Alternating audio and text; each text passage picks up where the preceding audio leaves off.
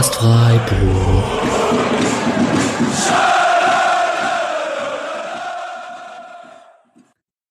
Hallo und herzlich willkommen zur 104. Episode des Podcasts Freiburg.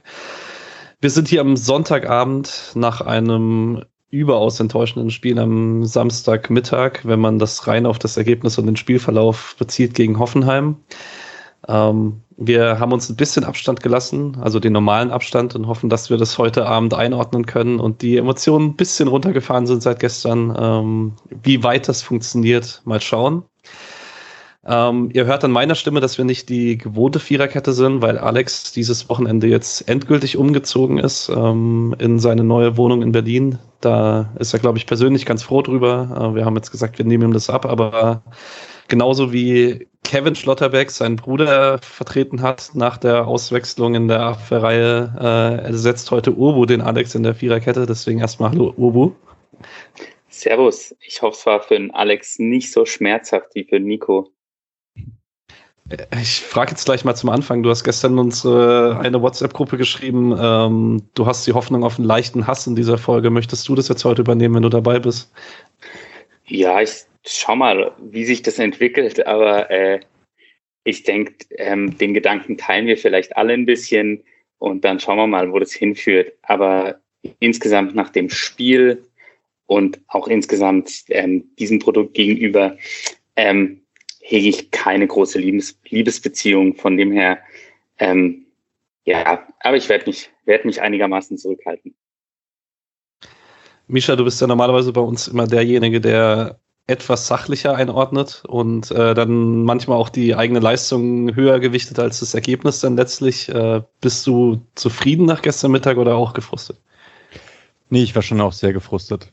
Muss aber auch sagen, dass er so die Leistung ich will gar nicht sagen, dass sie schlecht war, aber auch da war das jetzt nicht so eindeutig wie bei Spielen gegen Frankfurt oder Bochum, ähm, dass man sagt, okay, dieses Spiel ging klar an Freiburg oder so, sondern da gab es Problemchen ähm, durchaus. Aber es, ich weiß nicht, es gibt nichts Schlimmeres als Last-Minute-Gegentreffer, oder? Also das ist schon ärgerlich. Ist auch sehr lange nicht mehr passiert. Also ich habe gestern mal nachgedacht, wann das das letzte Mal Freiburg passiert ist, dass man Last-Minute-Spiele äh, verloren hat und ich konnte mich jetzt nicht unbedingt erinnern. Ähm, Julian, was würdest du denn sagen von den drei Niederlagen aus den letzten vier Spielen? War das jetzt die schlimmste oder eher nicht? Also immer wenn du ein Last-Minute äh, Lucky Punch gegen dich kriegst, das ist, glaube ich, das schlimmste Gefühl wenn man so als gesamte Spielbetrachtung, dann finde ich Bochum schlimmer, weil man da wirklich so weit über, also ja, doch eine klar bessere Mannschaft war. Ähm, aber so rein vom Frustlevel danach, glaube ich, schon das Schlimmste, weil man auch keine Zeit mehr hatte, das kommen zu sehen. Bei äh, Bochum waren es ja zumindest doch ein paar Minuten, in denen man dann sehr gefrustet da saß. Da war es einfach so nochmal ein Schlag in die Fresse ganz am Ende. Und das, obwohl du als einziger von uns vorhergesehen hast, dass Freiburg das verliert. Nach dem 6-0 in Gladbach hast du letzte Woche den Dämpfer vorhergesehen mit einem 0-1. Das ist dann 1-2 ausgegangen. Ähm, ja, ich, es spricht, glaube ich, selbstredend, dass du dir gewünscht hättest, dass dein Tipp nicht aufgeht. Ja, auch wenn ich immerhin gesehen habe in unserer Tipprunde vom Sp äh, Podcast. Ähm, Sag nichts. bin ich, bin ich ja auf Platz 12 und äh, aus den Top 30 hat niemand äh, ebenfalls auf den Sieg getippt. Von daher habe ich da gut Punkte gemacht. Das ist ja das Wichtigste am Ende. Mir ist heute aufgefallen, ich bin äh, in einer allgemeinen Kicktipp-Bundesliga-Runde und da denke ich jede Woche dran. Und heute, als mir Alex geschrieben hat, er hat Kicktipp vergessen, ist mir aufgefallen, dass ich in unserer Podcast-Gruppe, glaube ich, seit sechs, sieben Wochen nicht mehr getippt habe. Also billige irgendwo Ausrede. ganz unten dürfte ich jetzt stehen. ja, billige Ausrede, genau. Hier, ich bin vor, vor Easy. Und äh, vor Team Merges auch stark, aber nee, punktgleich, ist punktgleich. Hm. Ja, ich hole noch auf. Muss einfach die ganze Rückrunde auf Freiburg setzen, dann funktioniert das schon. Ähm, wir starten mit dem Gegner. Und zwar ähm, würde ich gerade bei Hoffenheim vorschlagen, dass wir, wobei ich glaube, dass bei Misha nicht mal das riesige Problem ist, an den ich jetzt die erste Frage stelle, weil ich glaube, dass der meisten Hoffenheim gesehen hat, aber ich würde jetzt erstmal die Meinung zum Konstrukt außen vor lassen und Hoffenheim sportlich bewerten. Ähm, du hast wahrscheinlich ein bisschen was gesehen, die Saison von Hoffenheim. Also äh, hast du eine kurze Einordnung, wie du sie vor dem Spiel erwartet hast und was dich vielleicht überrascht hat? Ich habe gar nicht so viel gesehen, immer mal wieder. Ähm, also, die haben einfach eine starke Mannschaft. Ich glaube, Hoffenheim wird wahrscheinlich so einen der meisten unterschätzten Spieler so in ihren Reihen haben. Grillitsch ist halt ein fantastischer Spieler, der, glaube ich, prinzipiell unterschätzt wird. Vogt wurde kurz so überhyped, aber jetzt äh, habe ich das Gefühl, er wird wieder, äh, jetzt doch wieder unterschätzt. Mhm. Kramaric, dass der noch bei Hoffenheim spielt, ist krass. Samaseko finde ich eben sehr, sehr gut. Stille ist interessant. Den habe ich am Anfang hin wieder gesehen.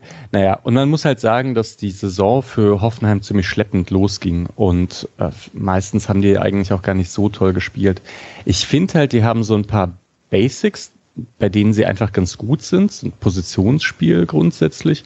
Und naja, vielleicht auch so einen gewissen Zynismus. Also die passen sich schon immer sehr an die Spielstände an. Und wenn die dann so hinten liegen, dann machen die nicht mehr als, äh, als man muss, aber arbeiten dann schon ganz gut gegen den Ball und so.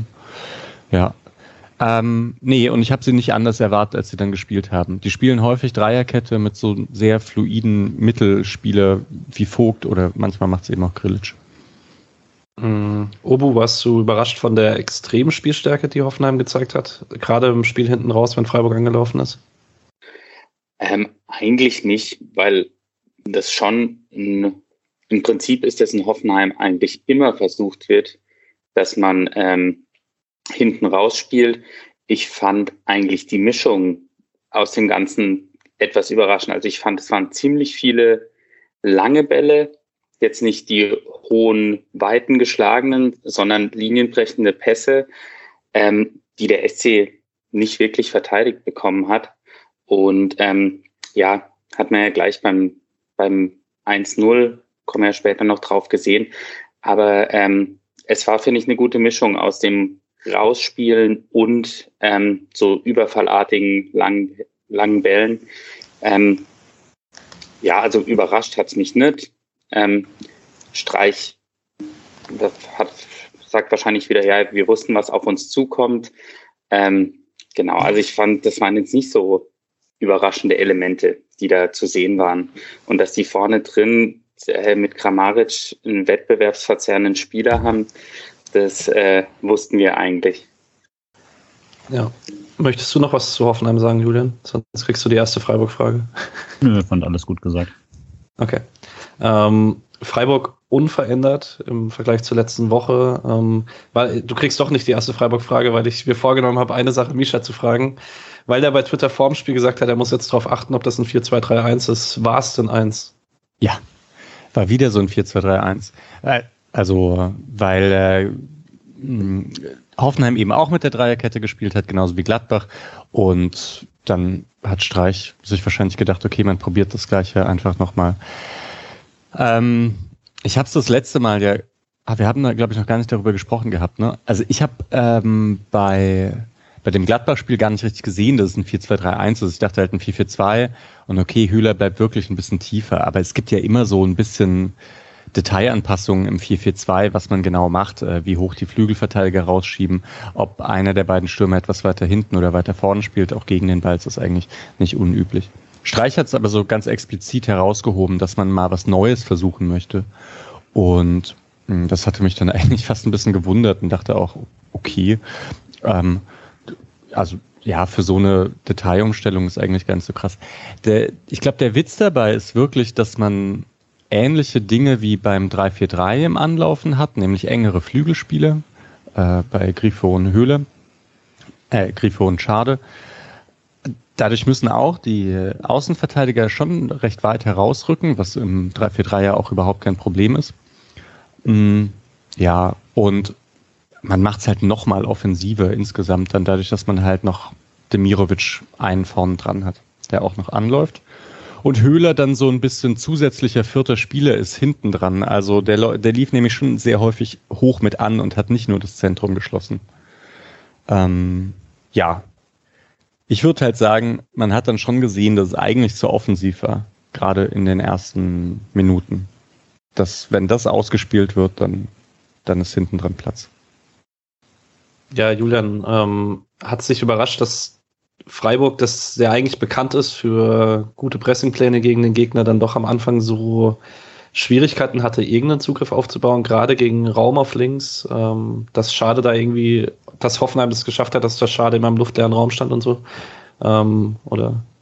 Ja, ich weiß nicht, überrascht finde ich ein bisschen viel. Ähm, ich würde auch nicht sagen, dass es, also, dass es irgendwie ein, auf dem ganzen Feld oder so nicht, nicht funktioniert hat, sondern dass es einfach da auch eine, ja, fast schon auch eine personelle Überlegenheit gab oder zumindest, dass man so, wie man es aufgestellt hat, eben Kübler da eine schlechte Position gerückt hat.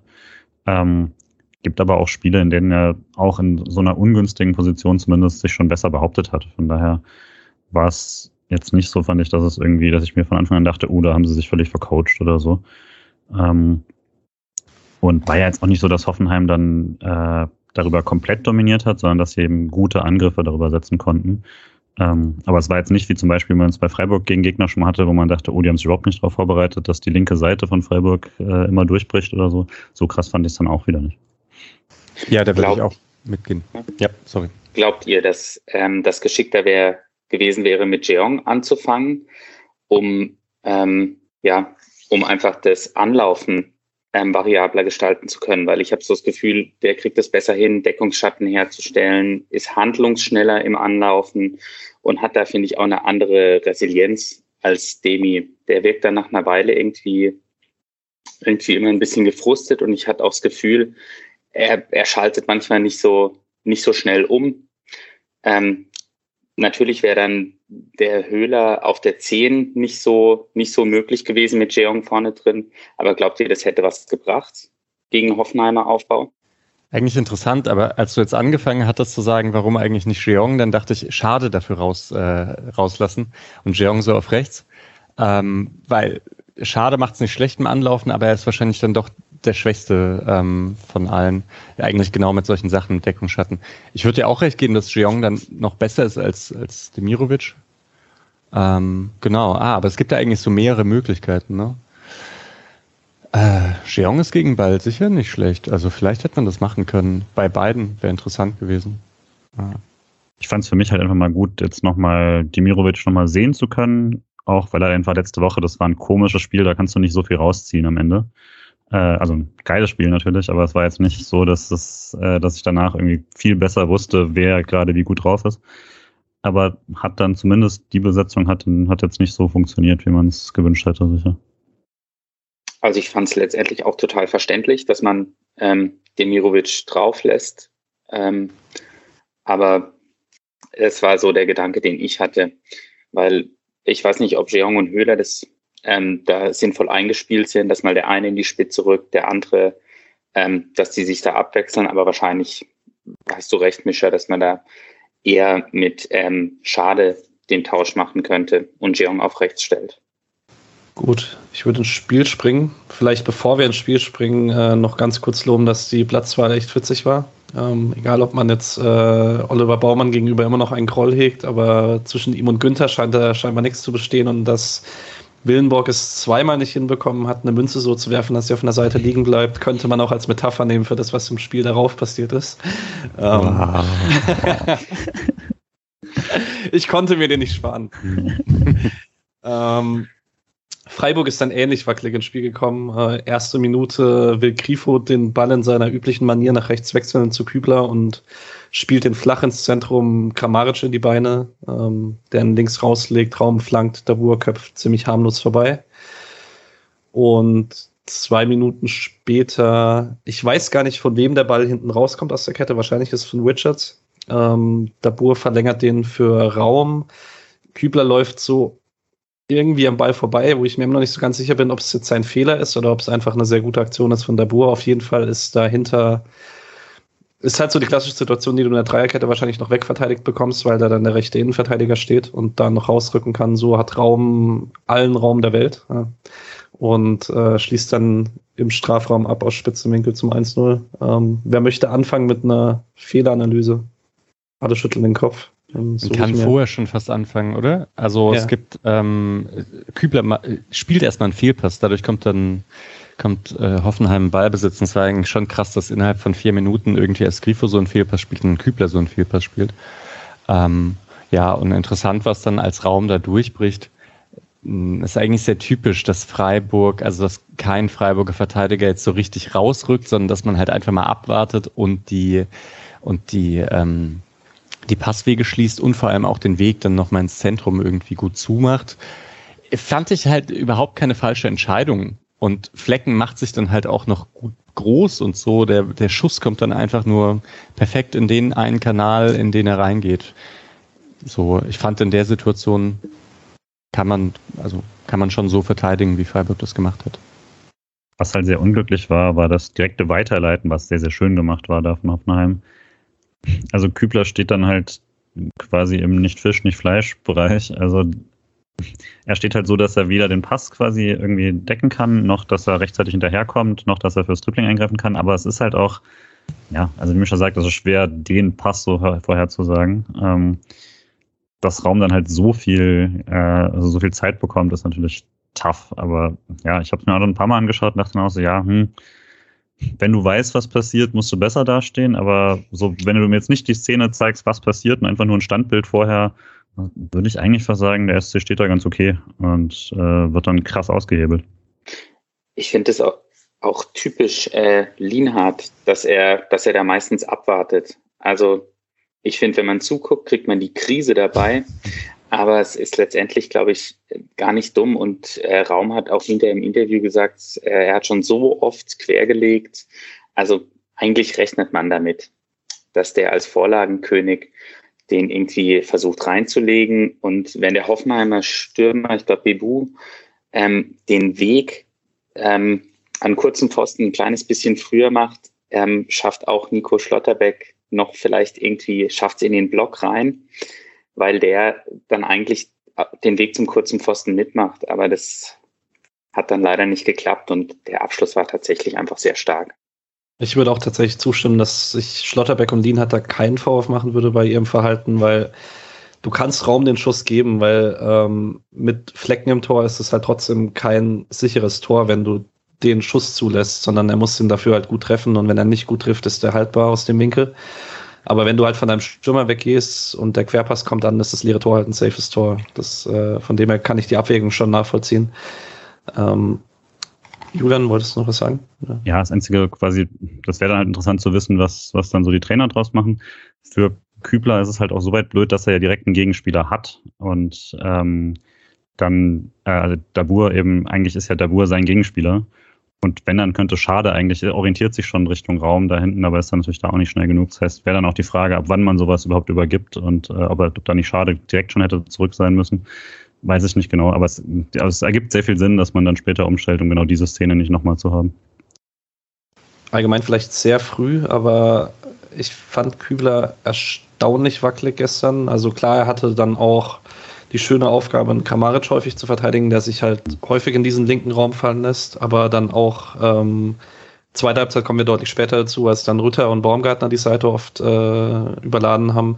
Also es gab, mir sind einige Szenen im Kopf, wo Kübler nicht so ganz sattelfest war. Hättet ihr euch da vielleicht gewünscht, dass man reagiert oder wie fandet ihr die Leistung? Nee, mit wem denn?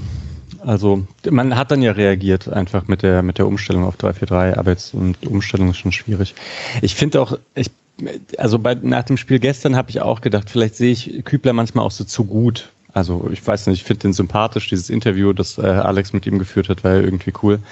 Und ich finde es ich find's irgendwie gut, dass dieser Typ von Sandhausen irgendwie kommt, lange Verletzungsgeschichte und sich so Ewigkeiten beim SC so durchbeißt. Und manchmal, glaube ich, sehe ich aber auch diese Schwächen nicht so ganz.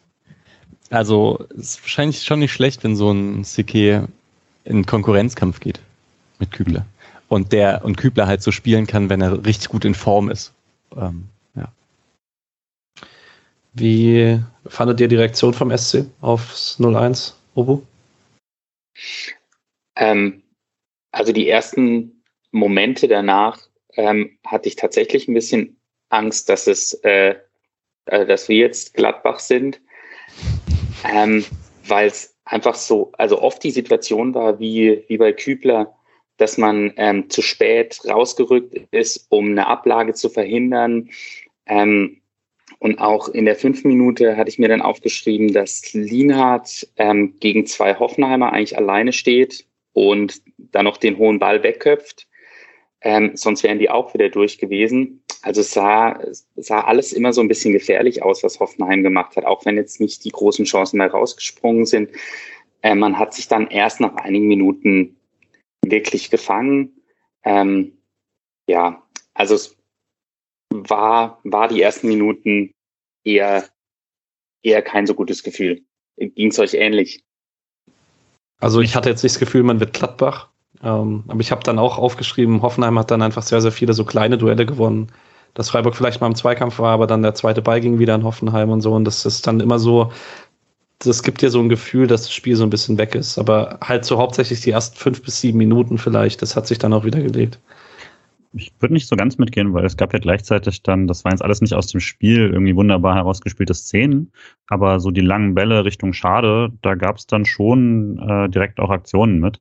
Also es gab ja schon direkt am Anfang diese sehr ruppigen Einsatz gegen Schade im Strafraum, der jetzt, würde ich auch sagen, nicht für einen Elfmeter reicht, ähm, wo zumindest aber in der 70. Minute mehr diskutiert wird als jetzt in der dritten.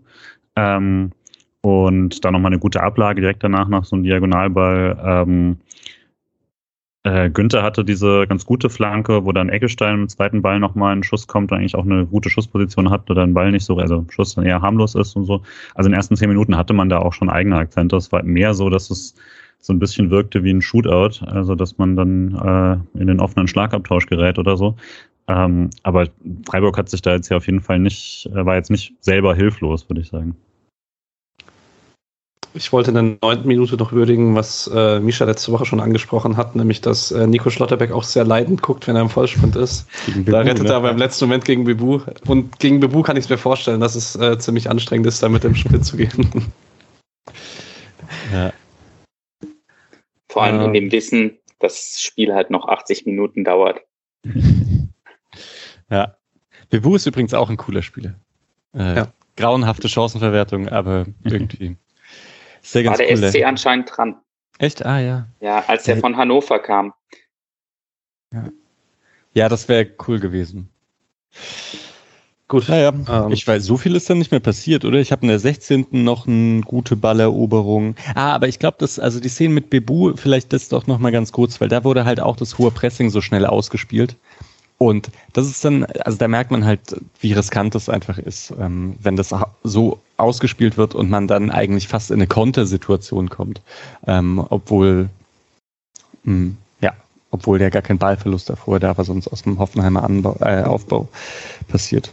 Ja. Ich würde da vielleicht noch äh, ergänzen, hat auch mit Hoffenheimer Stärke zu tun. Also gerade wie sich Vogt und Samaseko bewegt haben und auch Stiller, um immer wieder anspielbar zu sein, hat halt dafür gesorgt, dass man im Prinzip war ja Freiburg teilweise in Gleichzeit im Anlaufen gegen die aufbauenden Spieler und konnte halt dann die eigenen schnellen Leute trotzdem vorne lassen, dass man, wenn man das Pressing überspielt, dann direkt in gefährlichen Situationen ist. Und das ist nicht bei jeder Mannschaft so. Also andere Mannschaften müssen dann halt ein, zwei Leute noch mit zurückschicken, um sichere Anspielstationen zu haben. Dann wird es halt auch vorne nicht so schnell gefährlich.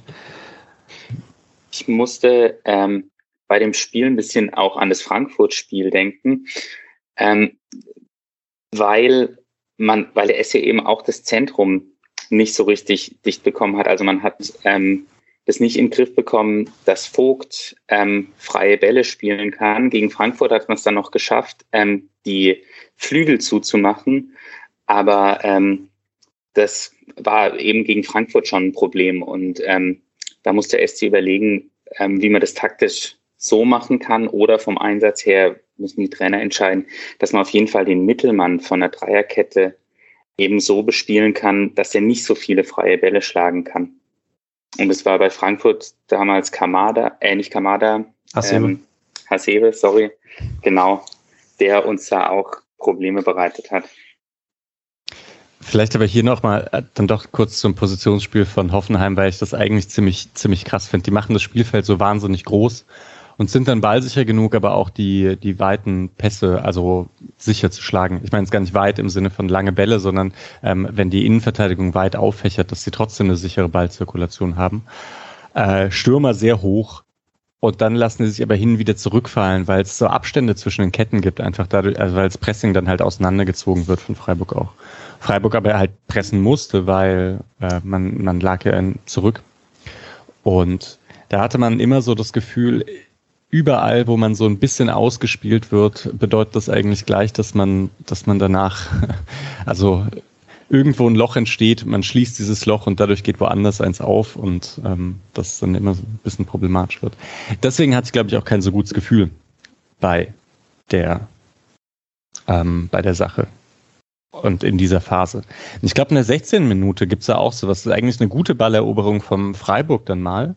Ich glaube, mit dem Mirovic auch. Und dann verschludern die aber halt diesen Ball und es gibt sofort dann eine, ähm, ja, einen langen Ball wieder hinter die Kette von, äh, von Hoffenheim, oder? Jetzt äh, genau. habe ich aber ja, die. Genau die Situation, die über die wir, genau, die Lienhardt-Szene, äh, ah, ja. wo Lien hat dann Geld bekommen wegen Handspiel. Ähm, ah, echt?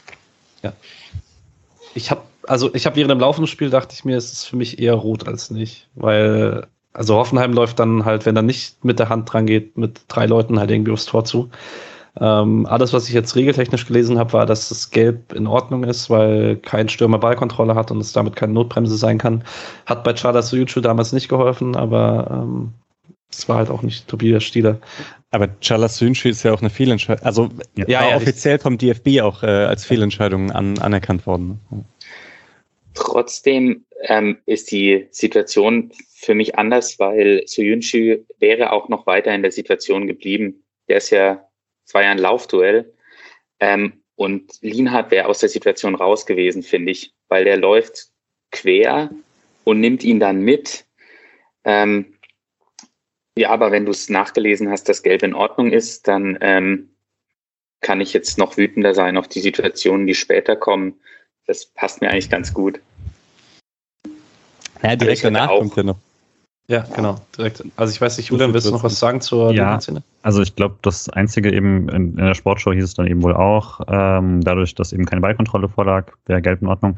Ich glaube, ähm, was man halt auch noch sagen muss, ist, Rot in der Szene darf es ja nur geben, wenn der Schiedsrichter sich absolut sicher sein kann, dass Lienhardt auf keinen Fall mehr hätte eingreifen können, was ein anderer Standard ist als ähm, vermutlich kommt der Stürmer an den Ball. Colinas Erben haben ja auch nochmal geantwortet ähm, und sehen es ebenfalls so, dass es keine rote Karte für Lienhardt ist, weil, äh, Zitat, die Ballkontrolle beziehungsweise die Wahrscheinlichkeit, ohne das Vergehen kontrolliert in Ballbesitz zu kommen, ist in solchen Situationen ein wesentlicher Faktor bei der Bewertung. Das heißt eben dadurch, dass Lienhardt die, noch die Chance gehabt hätte, ähm, einzugreifen und der Stürmer eben nicht im Ballbesitz war, sehen, gehen sie hier auch eher auf nicht-rot. Okay würde aber auch sagen, man hat zumindest das Glück, dass der Pfiff auf dem Feld gelb war, weil ob er danach zum Monitor sagt und sagt, okay, auf jeden Fall hätte Lienhardt noch eingegriffen, weiß ich wiederum nicht. Ähm, weil es tatsächlich dann ja auch darauf ankommt, dass du sagst, okay, wie stände denn zum Beispiel? Ich glaube, das passt so, aber man sollte sich zumindest mal im Kopf halten, dass es äh, eine Entscheidung war, wo der SC jetzt nicht super Pech gehabt hat. Yep. Äh, zwei Minuten später trifft Nico Schlotterbeck äh, Chris Richards mit dem Ellbogen, ist davor allerdings mit dem Kopf am Ball. Auch da habe ich mir während dem laufenden Spiel gedacht, ob der VAR das umdrehen würde, wenn äh, Willenborg sagt Elfmeter, sehe ich auch nicht unbedingt. Würde aber auch sagen, ich kann mit der Entscheidung leben. Ich hatte eigentlich fast ein bisschen Angst, dass der VAR noch eingreift. Es war übrigens der Halbfeldstandard dann genau aus dieser Situation auch, deswegen Freiburg hat da zweimal hintereinander ein bisschen Glück. Und ich finde also in der Zeitlupe sieht es so aus, dass Nico Schlotterbeck auf Richards schaut und mit dem Ellenbogen dahin geht und komischerweise den Ball noch im Kopf trifft. Ich würde sagen, das ist Zeitlupenwissen. Also ja, ich, ich habe es ja bei dir gelesen im Blog zerstreuung-fußball.de und äh, habe äh, habe dann auch nochmal drauf geschaut und ich würde schon sagen, dass es, ähm, dass man da nicht jetzt mit zu viel Zeitlupe draufschauen darf, weil es ja wirklich so ein klassisches äh, Englischen wäre Bang Bang Play. Also es geht einfach sehr, sehr schnell. Aber ich dachte auch, puh, das sieht blöd aus. Also hm. was soll der Ellbogen auch da vorne? Das ist halt noch so komisch. Wie springt der? Das ist ja nicht dieses Ellenbogen hochnehmen, weil man so im Schwung ist nach oben und, äh, und springt, sondern äh, ja, macht die Ellenbogen so nach vorne. Audiokommentar, Mischa wild, wild mit seinen Armen. Aber ich glaube trotzdem, dass das Verteidiger oft machen, um eventuell zu gucken, ob hinten dran noch, noch einer kommt, um den dann noch in irgendeiner Art und Weise zu behindern. Also das sieht man, finde ich, schon oft, dass, dass die dann mit allem, was sie haben, noch äh, Richtung langer Pfosten springen, um möglicherweise noch zu, noch zu stören. Und die Gefahr ist natürlich hoch, dass dann einer mit dem Kopf an, äh, an den Ellenbogen springt. Und so rum. ja, genau. Ich sehe es aber wie ihr. Also in, in der 17., 18. Minute kann man sich eigentlich glücklich schätzen. Ja. Hat nicht Mats Hummels irgendwann mal gesagt, was kann ich dafür, dass er da hinläuft, wo ich hingrätsche? War das nicht Mats Hummels mal? aber, aber Dortmund ist ja insgesamt, Dortmund ist insgesamt immer das ärmste Team auf der Welt. Gut, ein bisschen positive Energie hier. Ähm, 21. Minute, Ecke, Vincenzo Grifo von der linken Seite und Nico Schlotterberg ist ausnahmsweise mal nach einem Eckballzielspieler. Das passiert nicht so häufig, wie es nach einem Freistoß passiert. Ähm, einmal schön die Schwachstellen der Hoffenheimer Manndeckung aufgedeckt. Äh, Nico Schlotterbeck setzt sich robust durch gegen Stefan Posch und köpft den, nachdem der Torfluch letzte Woche gebrochen ist, 1 zum 1-1.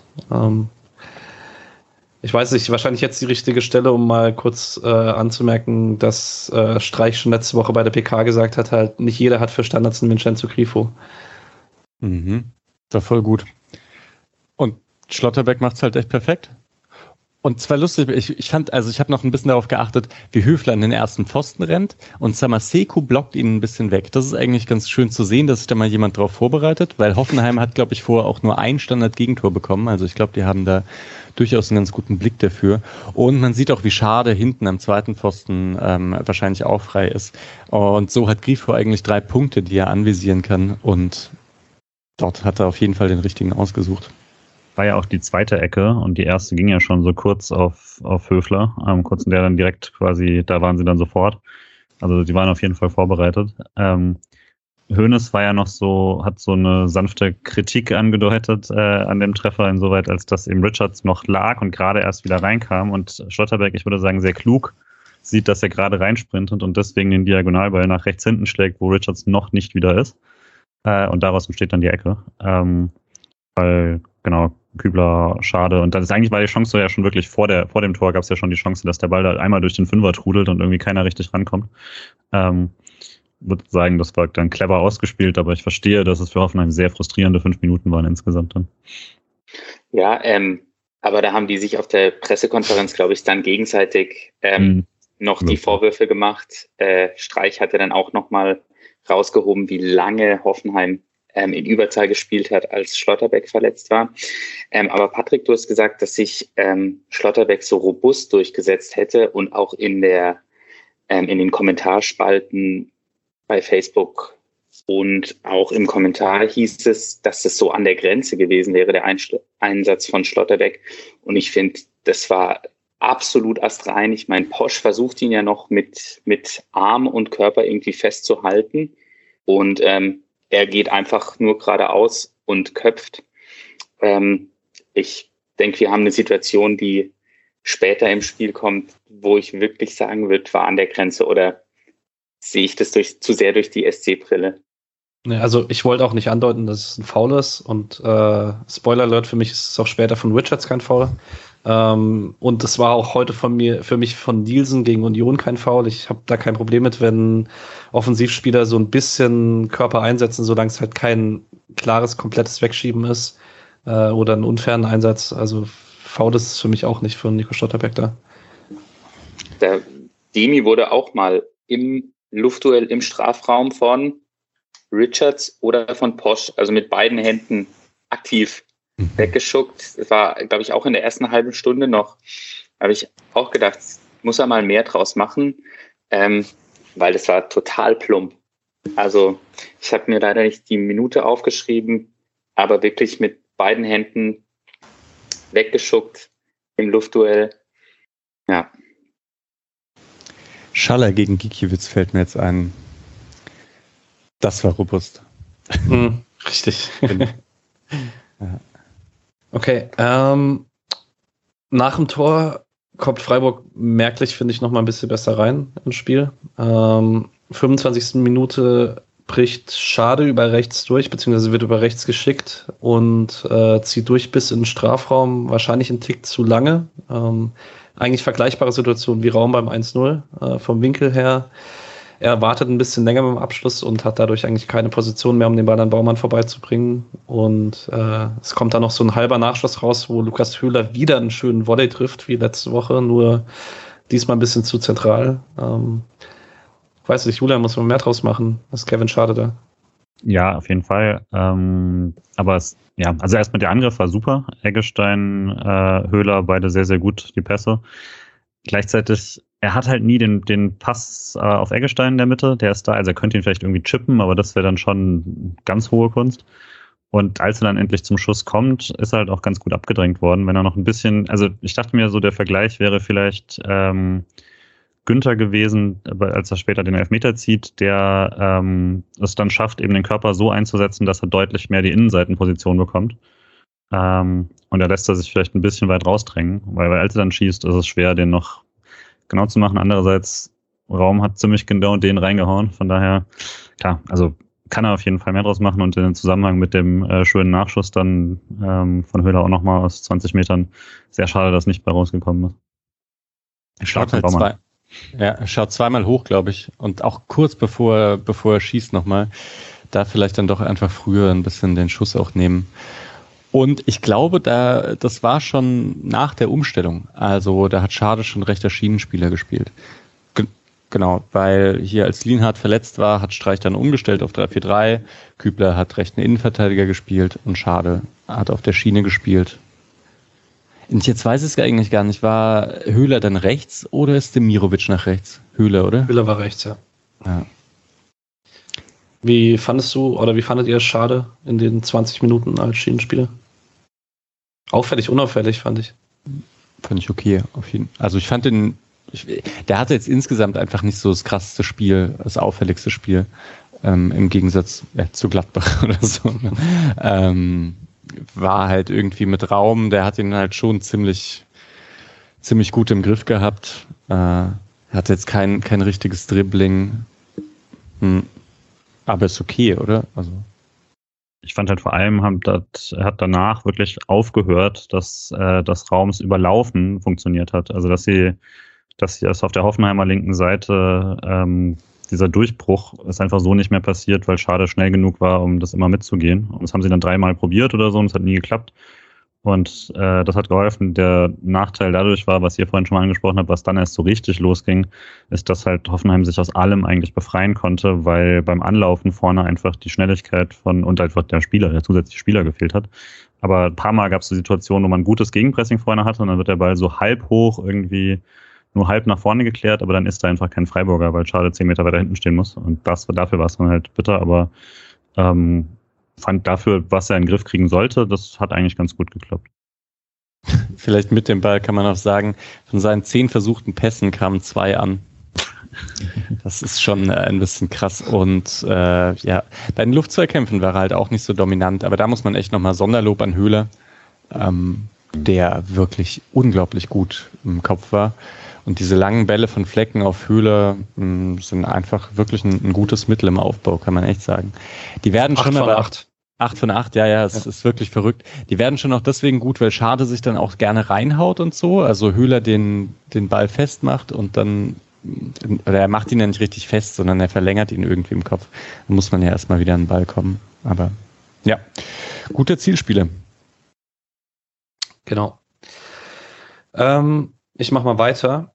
Ähm, 29. gibt es einen Doppelpass, also Posch trippelt an, spielt einen Doppelpass mit Bebu und äh, läuft das dann durch bis in den Freiburger 16er. Dem, also Poschs Querpass wird dann zur Ecke geblockt. Ähm, fand ich trotzdem sehr, sehr starke Aktion von Posch, den ich mit dem Tempo zumindest nicht auf dem Schirm hatte. Schon als guten Innenverteidiger, aber vielleicht nicht mit dem Zug. Und dann ist tatsächlich, also dann ist Freiburg konsequent im 3-4-3. Davor hat man es so situativ gemacht. Ich habe es mir so auf der 30. aufgeschrieben, dass es wirklich komplett ist und dann verflacht das Spiel auch. Also dann sind es eigentlich zehn Minuten ohne großartige Highlights, bis Freiburg direkt vor der Halbzeit seine, würdet ihr sagen, stärkste Phase hat? 38. bis 45. Würdet ihr mitgehen? jetzt aufs ganze also Spiel bezogen oder ja. für die erste? Ja, ich fand die Schlussoffensive ganz am Ende eigentlich auch nochmal stark, aber das war der längste Zeitraum, finde ich, der, der so dominant war. Ja. Schade, genau, holt mal wieder gelb, ne? Genau, Schade zieht gelb gegen äh, Posch. Und eine Minute später gibt es eine Ecke von Grifo, die unter der Baumann hindurchfliegt und äh, Schade dann aber am zweiten Pfosten leider nicht mehr in eine gute Kopfballposition kommt. Und dann haben wir noch eine große Freiburger Chance, äh, bei der jetzt irgendjemand von euch den Pass von Grifo auf Günther loben darf. Julian. Ja, also äh, das, was, was sie gerne mal machen, ist das horizontal reinrennen von einem der beiden und der andere bedient ihn. Und in dem Fall war eigentlich alles zu, also lupft die vorhin einfach äh, zu Günther. Das war sehr, sehr, sehr schön. Äh, dann ist, glaube ich, Vogt da und blockt ihn zur Ecke. Das war ein bisschen schade, weil die Aktion war super. Ähm, und auch die Ecke, auch wenn die dann aus, aus der nichts entsteht, waren halt wirklich auch alle Ecken wieder so gut reingetreten, dass man immer sehen kann, dass da was draus passiert.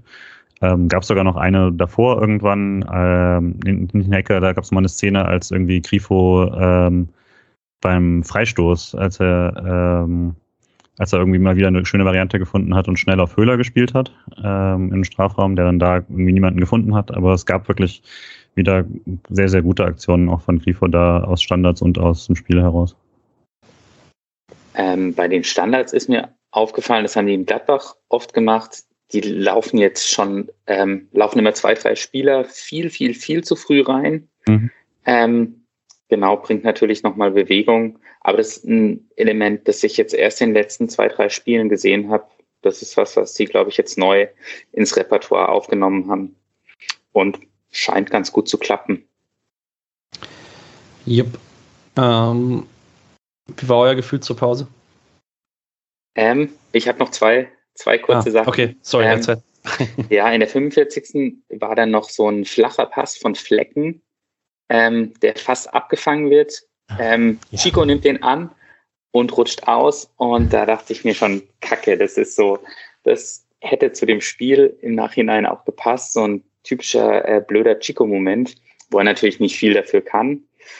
Und dann habe ich mir in der 46. noch aufgeschrieben, ähm, da kriegt Demi einen Pass ähm, ich glaube, er stand nicht im Abseits, sondern Höhler stand im Abseits und blockt dann den Abwehrspieler weg.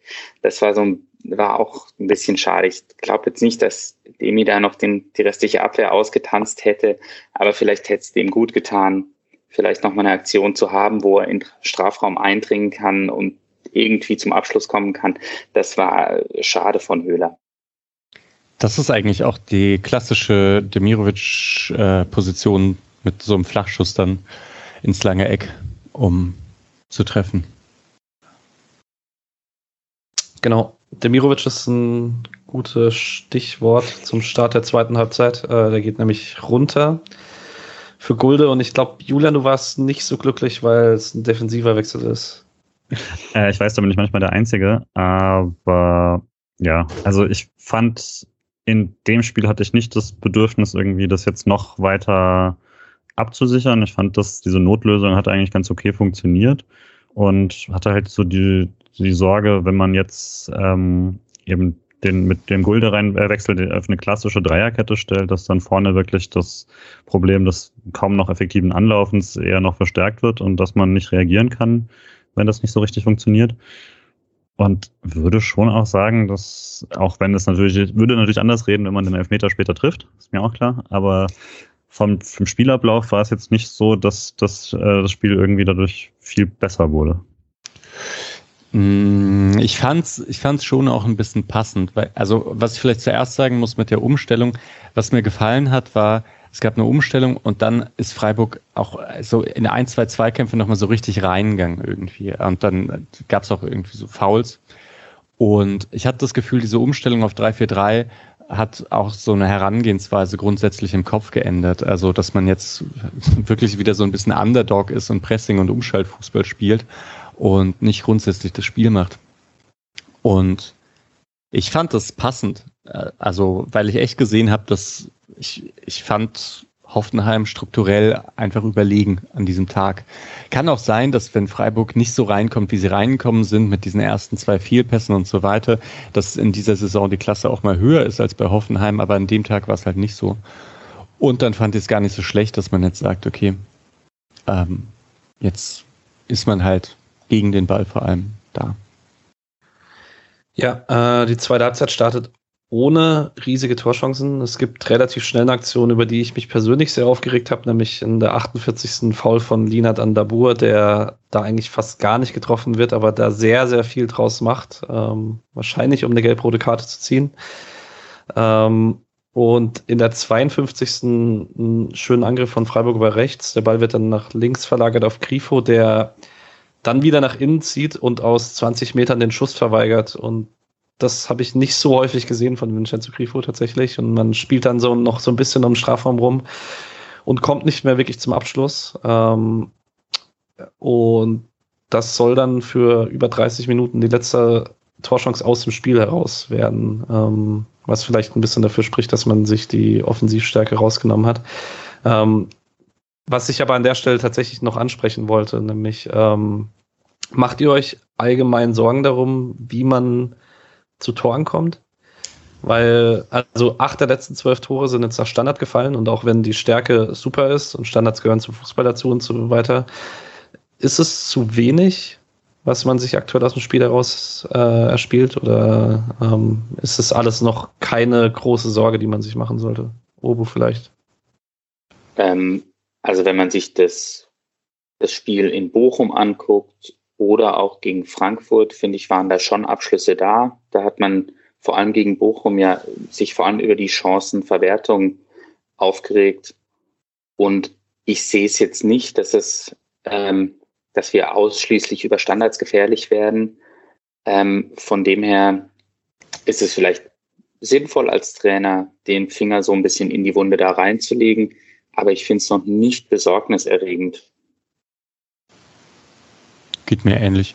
Man muss die Standards ja auch rausholen dann und das, und das passiert auch. Und zwar nicht nur durch, weil man so kurz vorne im letzten Drittel ist und dann äh, einen Foul zieht, sondern oft so ganz klare Dinge eigentlich. Ähm, ja. Gut. Äh, Uwe. Sorry, ja, ich habe in der 59. Minute habe ich mir noch aufgeschrieben, dass da so ich habe mir da Sekundenschlaf von Willenborg aufgeschrieben, weil äh, Richards ähm, säbelt da Höhler richtig fett um, äh, in meinen Augen absolut gelbwürdig. Und ein paar Sekunden später äh, war es, glaube ich, Gulde gegen Bebu, gab es einen kurzen Kontakt und er pfeift dann den Freistoß, ähm, während er das Foul an Höhler nicht gepfiffen hat. Und da gab es so ein paar Situationen, wo man wo man die Linie dann von Willenborg nicht mehr erkannt hat. Weil eigentlich, finde ich, hat der schon, schon gut gepfiffen, hat viel laufen lassen, was mir eigentlich gefallen hat. Und dann waren es aber immer so kurze Momente, wo, wo man dachte, okay, wo ist jetzt die Linie hin? Und da war, glaube ich, das erste Mal, dass richtig äh, bisschen Akro-Stimmung bei den SC-Spielern aufgekommen ist. Und das natürlich dann am Ende kulminiert. Ähm, ich habe mir um die Zeit rum noch aufgeschrieben, bevor wir zum Elfmeter kommen, dass Freiburg auch besser darauf reagiert hat, wenn Hoffenheim flexibel aufgebaut hat. Also diese sehr beweglichen Rollen von den drei Zentrumspielern sind deutlich weniger zum Tragen gekommen, weil Freiburg das auch einfach sehr mannbezogen gemacht hat. Also Höhler ist dann halt einfach mit äh, Vogt mitgelaufen, egal ob der sich jetzt in den Sechserraum vorbewegt hat oder hinten geblieben ist. Ähm, also gegen den Ball hat die Umstellung eindeutig funktioniert in der zweiten Halbzeit. Zumindest äh, bis dann zur Nico-Verletzung kommen wir nachher noch zu. Aber erstmal, äh, Julian, möchtest du die erstmal die schöne Szene vor dem Elfmeter loben? Mhm. Ja, das war auch wieder das, was jetzt echt oft sehr gut geklappt hat, ist, dass äh, diese Weiterleitung, in das, das äh, wieder Höhler ohne große, äh, ohne eben groß das Spiel nochmal zu verlangsamen, sondern den direkt weiterzuleiten äh, auf Günther.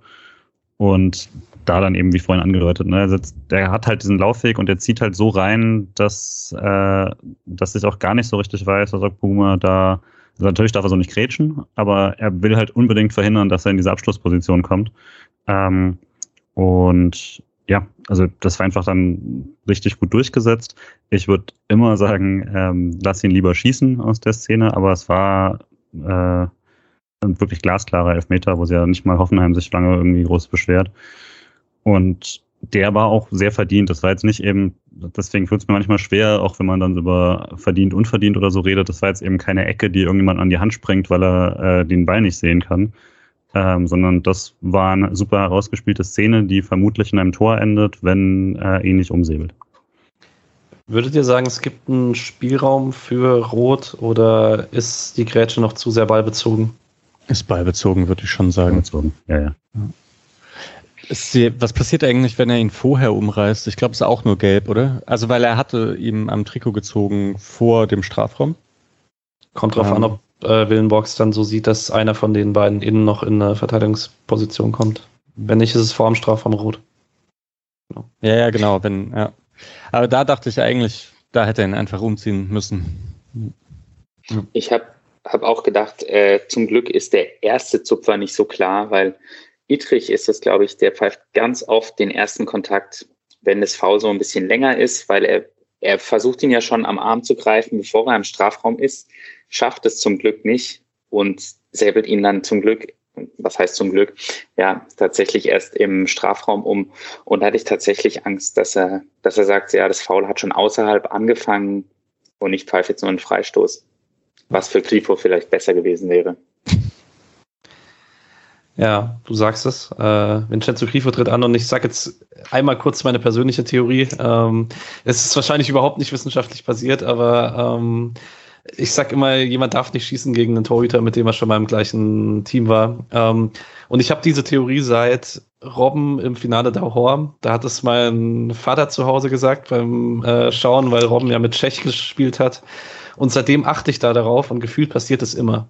Also wahrscheinlich verdränge ich einfach die anderen Erfahrungen, wenn dann jemand trifft, aber gefühlt passiert es sehr, sehr häufig und ähm, Grifo sieht für seine Verhältnisse auch nicht wirklich sicher aus, bevor er schießt, sondern äh, sieht relativ nachdenklich aus und er schießt dann wie immer, ohne zu gucken. Das kann man ihm, da hat er ja mal im Interview gesagt, dass er eigentlich nie auf den Torwart schaut, äh, wenn er ihn schießt, aber wenn er halt nicht auf den Torwart schaut, dann muss er ihn halt zuschießen, dass der Torwart nicht drankommen kann, egal was er macht. Und das war schon, also arg viel schwächer kannst du in Elfer wahrscheinlich nicht schießen, oder? Wer hätte sonst schießen sollen? Günther oder? Äh, Eggestein hatte Pokal getroffen. Ja. Kevin Schlotterbeck einwechseln. War, noch nicht, ja, genau. war noch nicht auf dem Feld, gell? Ja. Also ich würde nie den äh, Schützen, der zehnmal in der Bundesliga getroffen hat, von zehn, den würde ich nicht rausnehmen. Äh, egal, ob der schon mal gegen den, also schon mal im gleichen Team war wie der Torwart, deswegen, da hatte ich kein Problem mit. Ähm, ja, war dann einfach, und war jetzt auch nicht der schlechteste Elfmeter der Welt, aber halt halb hoch und halb Ecke ist nicht, nicht was du willst. Der hat auf jeden Fall schon deutlich schönere geschossen. Ich meine aber auch gelesen zu haben, dass das auch noch als Klausel in seinem Vertrag stand, dass er Hoffenheim den Elfmeter nicht, nicht treffen darf. Von dem her ist konsequent und ab jetzt. Äh, ja, sehr schön. Ist halt noch ärgerlich gewesen, dass ähm, ausgerechnet Schade dahin an diesen Ball kommt. Ich weiß nicht, ob das. Ja, gut, andererseits Höhler wäre es auch nicht gewesen. Petersen hätte halt stehen müssen bei diesem Nachschuss. Aber äh, trotzdem kleines Lob für Schade, weil das timet ja richtig geil. Ähm, mir, weil ich dachte danach, oh, wer ist jetzt überhaupt gezählt? Wer berühmtes vorher reinlaufen und so? Und der steht einfach fünf Meter hinterm Strafraum, was ich mir schon sehr oft dachte, dass das doch viel klüger sei und läuft halt einfach mit Grifo los und ist dann trotzdem, ist noch nicht, äh, times noch nicht mal perfekt und ist trotzdem deutlich früher am Ball. Ähm, aber trifft dann halt den Schuss leider überhaupt nicht. Dann gibt's nicht mehr Ecke, ne? Dann ärgert es mich, dass es mit Freistoß, äh, mit Abstoß weitergeht.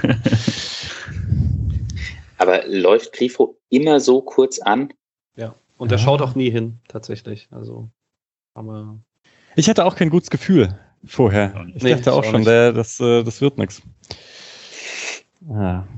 Hättet ihr mal gewettet? Hm. Ähm, äh, Minute später, ähm, der Ball rutscht von Lienhardt so ein bisschen zu Kramaric, weil er nicht ganz sauber erklärt und Kramaric versucht den Pantovic. Diesmal ist Flecken aber nicht ganz so weit draußen und äh, fängt ihn da ab. Aber das war, das wäre wirklich fast eins zu eins die gleiche Situation gewesen. Außer dass Lienhardt halt noch in Verteidigungsposition war. Aber genau. Und sonst hat noch jemand was von euch vor der Schlotterbeck-Verletzung? Nee, gibt ja nicht so viel, oder? Ich weiß nicht, wann ist denn die Schlotterbeck-Verletzung? 70. Nee. Genau. Ähm, vielleicht davor kurz einleitend, äh, Hoffenheim hat dann Baumgartner eingewechselt, der für diese Schlussphase bei Hoffenheim dann prägend war, der auch einfach ein sehr, sehr geiler Fußballer ist, muss man so sagen. Ähm, in der 70. spielt äh, Rütter erst Schade aus auf links, spielt dann Doppelpass mit Baumgartner und äh, bricht durch in den Strafraum. Und das Tackling von Nico Schlotterbeck ist Monster. Unfassbar. Ähm, und äh, Rütter hat eigentlich keine Chance, aber läuft halt durch und tritt ihm dann unten aufs Sprunggelenk. Und Nico Schlotterbeck verletzt sich dabei, worüber wir jetzt nicht im Detail sprechen müssen, weil äh, heute rauskam, dass er sogar am Mittwoch bei Union Berlin spielen kann, was ich fast genauso unfassbar finde wie das Tackling. Ähm, genau. Misha, du hast schon angefangen. Was, was fällt dir bei der Aktion ein? Ja, ich finde das so krass, weil er ist ja echt weit weg vom Ball und Rütter ist im Ballbesitz. Und dann, also hat man das Gefühl, der kommt so vom, vom rechten Bildrand, schießt er irgendwie so ein Bein raus und haut diesen Ball weg. Und ich dachte auch am Anfang, dass das äh, gibt jetzt Elfmeter. Und dachte auch schon, pff, oh, und wenn er Elfmeter, aber das war ja so klar den Ball gespielt, dass selbst wenn er Elfmeter gegeben hätte, hätte er ihn zurücknehmen müssen einfach, weil da überhaupt nichts ist. Obwohl, naja, so ein bisschen wie die Hummelsgrätsche gegen Ajax eigentlich, ne? Mhm. Aber das war ja auch ein brutaler Fehler. ja. Ähm, also, ja. Es gibt ja jetzt echt schon, gibt es eigentlich schon Highlight-Videos von Nico Schlotterbeck mit Tacklings? Also irgendwer hier bitte an, an Hörer, die gerne YouTube-Videos machen.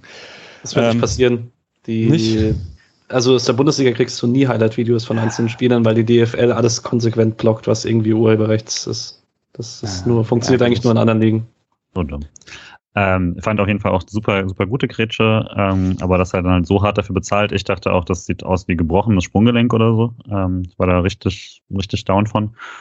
Und ähm, ja, und ich würde sagen, man merkt in der nächsten Viertelstunde dann insgesamt, dass die äh, Mannschaft ohne ihn da erstmal ganz schön gekämpft hat, die richtigen Zuordnungen zu haben und halt in Einzelfällen dann auch nicht mehr äh, die gleiche Körperlichkeit und Schnelligkeit da hatte weil ab dann beginnt eigentlich die Phase Hoffenheim, die nächsten äh, zehn Minuten zumindest, ähm, wo ich echt langsam Schiss hatte, dass sie, dass sie wirklich, also sie haben wirklich aufs, aufs nächste Tor gedrückt und es wirkte so, als ob der bald fällt.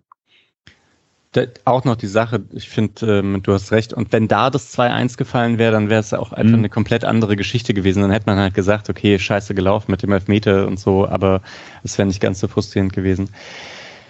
Ich würde gern kurz über Kevin Schlotterberg reden, weil ich ihn nicht so überzeugend fand. Was so ein bisschen schade finde, weil ich bin ja großer, großer Kevin Schlotterberg-Fan auch.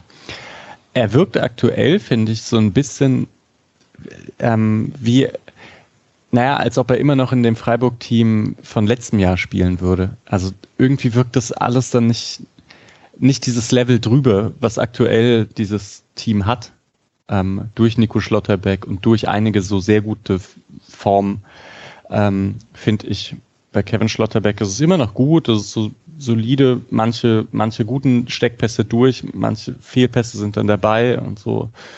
Aber ja, vielleicht wäre das auch was anderes, wenn er jetzt regelmäßiger spielt. Ich würde vor allen Dingen tatsächlich nochmal, also äh, Julian hat das ja auch angesprochen mit äh, Schnelligkeit ich finde, man hat einfach extrem gesehen, was Nico Schlotterbeck diesem Team gegeben hat, um das defensiv auf eine neue, äh, neues Niveau zu heben, weil, also Kevin Schlotterbeck hat jetzt die ganze Saison noch nicht mit Nico zusammengespielt, außer der Dreiviertelstunde in Osnabrück, glaube ich. Ähm, oder so ungefähr eine Dreiviertelstunde bis, oder haben sie komplett durchgespielt zusammen? Ich weiß es nicht genau. Osnabrück habe ich irgendwie in großen Teilen verdrängt. Auf jeden Fall. ähm, also Nico Schlotterbeck ist ja schon mit seinem Tempo halt irgendwie verändern für diese Dreierkette, weil äh, Dean hat es jetzt nicht so arg langsam. Äh, den hat man dann im Zweifel ähm, noch in der Dreierkette und man hat da mal mit Nico Schlotterbeck jemand, der mit seinem Tempo sehr viel noch klärt. Und das hattest du halt in der letzten Viertelstunde gar nicht. Und das ist schon häufiger dann passiert, was man letzte Saison häufiger mal gesehen hat, dass dann halt Gegner diese Dreierkette überlaufen können mit Tempo. Und das passiert halt gefühlt nicht, wenn Nico auf dem Feld steht. Hm. Ja. Und er spielt halt auch gefühlt immer mutig. Mhm. Das ist halt, also ähm, gibt wenige Spiele, in denen es auch hinten losgegangen ist, aber im Normalfall sucht er immer die klärende Aktion, er sucht die Grätsche ähm, und dann legt er einen Vorwärtsgang ein. Das ist schon, ja, man wünscht niemandem, dass er sich verletzt, aber wenn er sich vielleicht zum richtigen Zeitpunkt in der Saison verletzt, dass er für die Transferperiode rausfällt, wäre das für den SC wahrscheinlich ein Traum, aber der ist weg.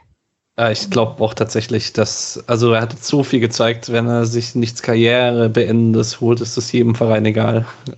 Und sie holen ihn trotzdem. Ja. Ähm, bevor Kevin Schlotterbeck aufs Feld kam, äh, kam die von Streich angesprochene lange Überzahlphase von Hoffenheim, weil der Ball einfach nichts aus wollte.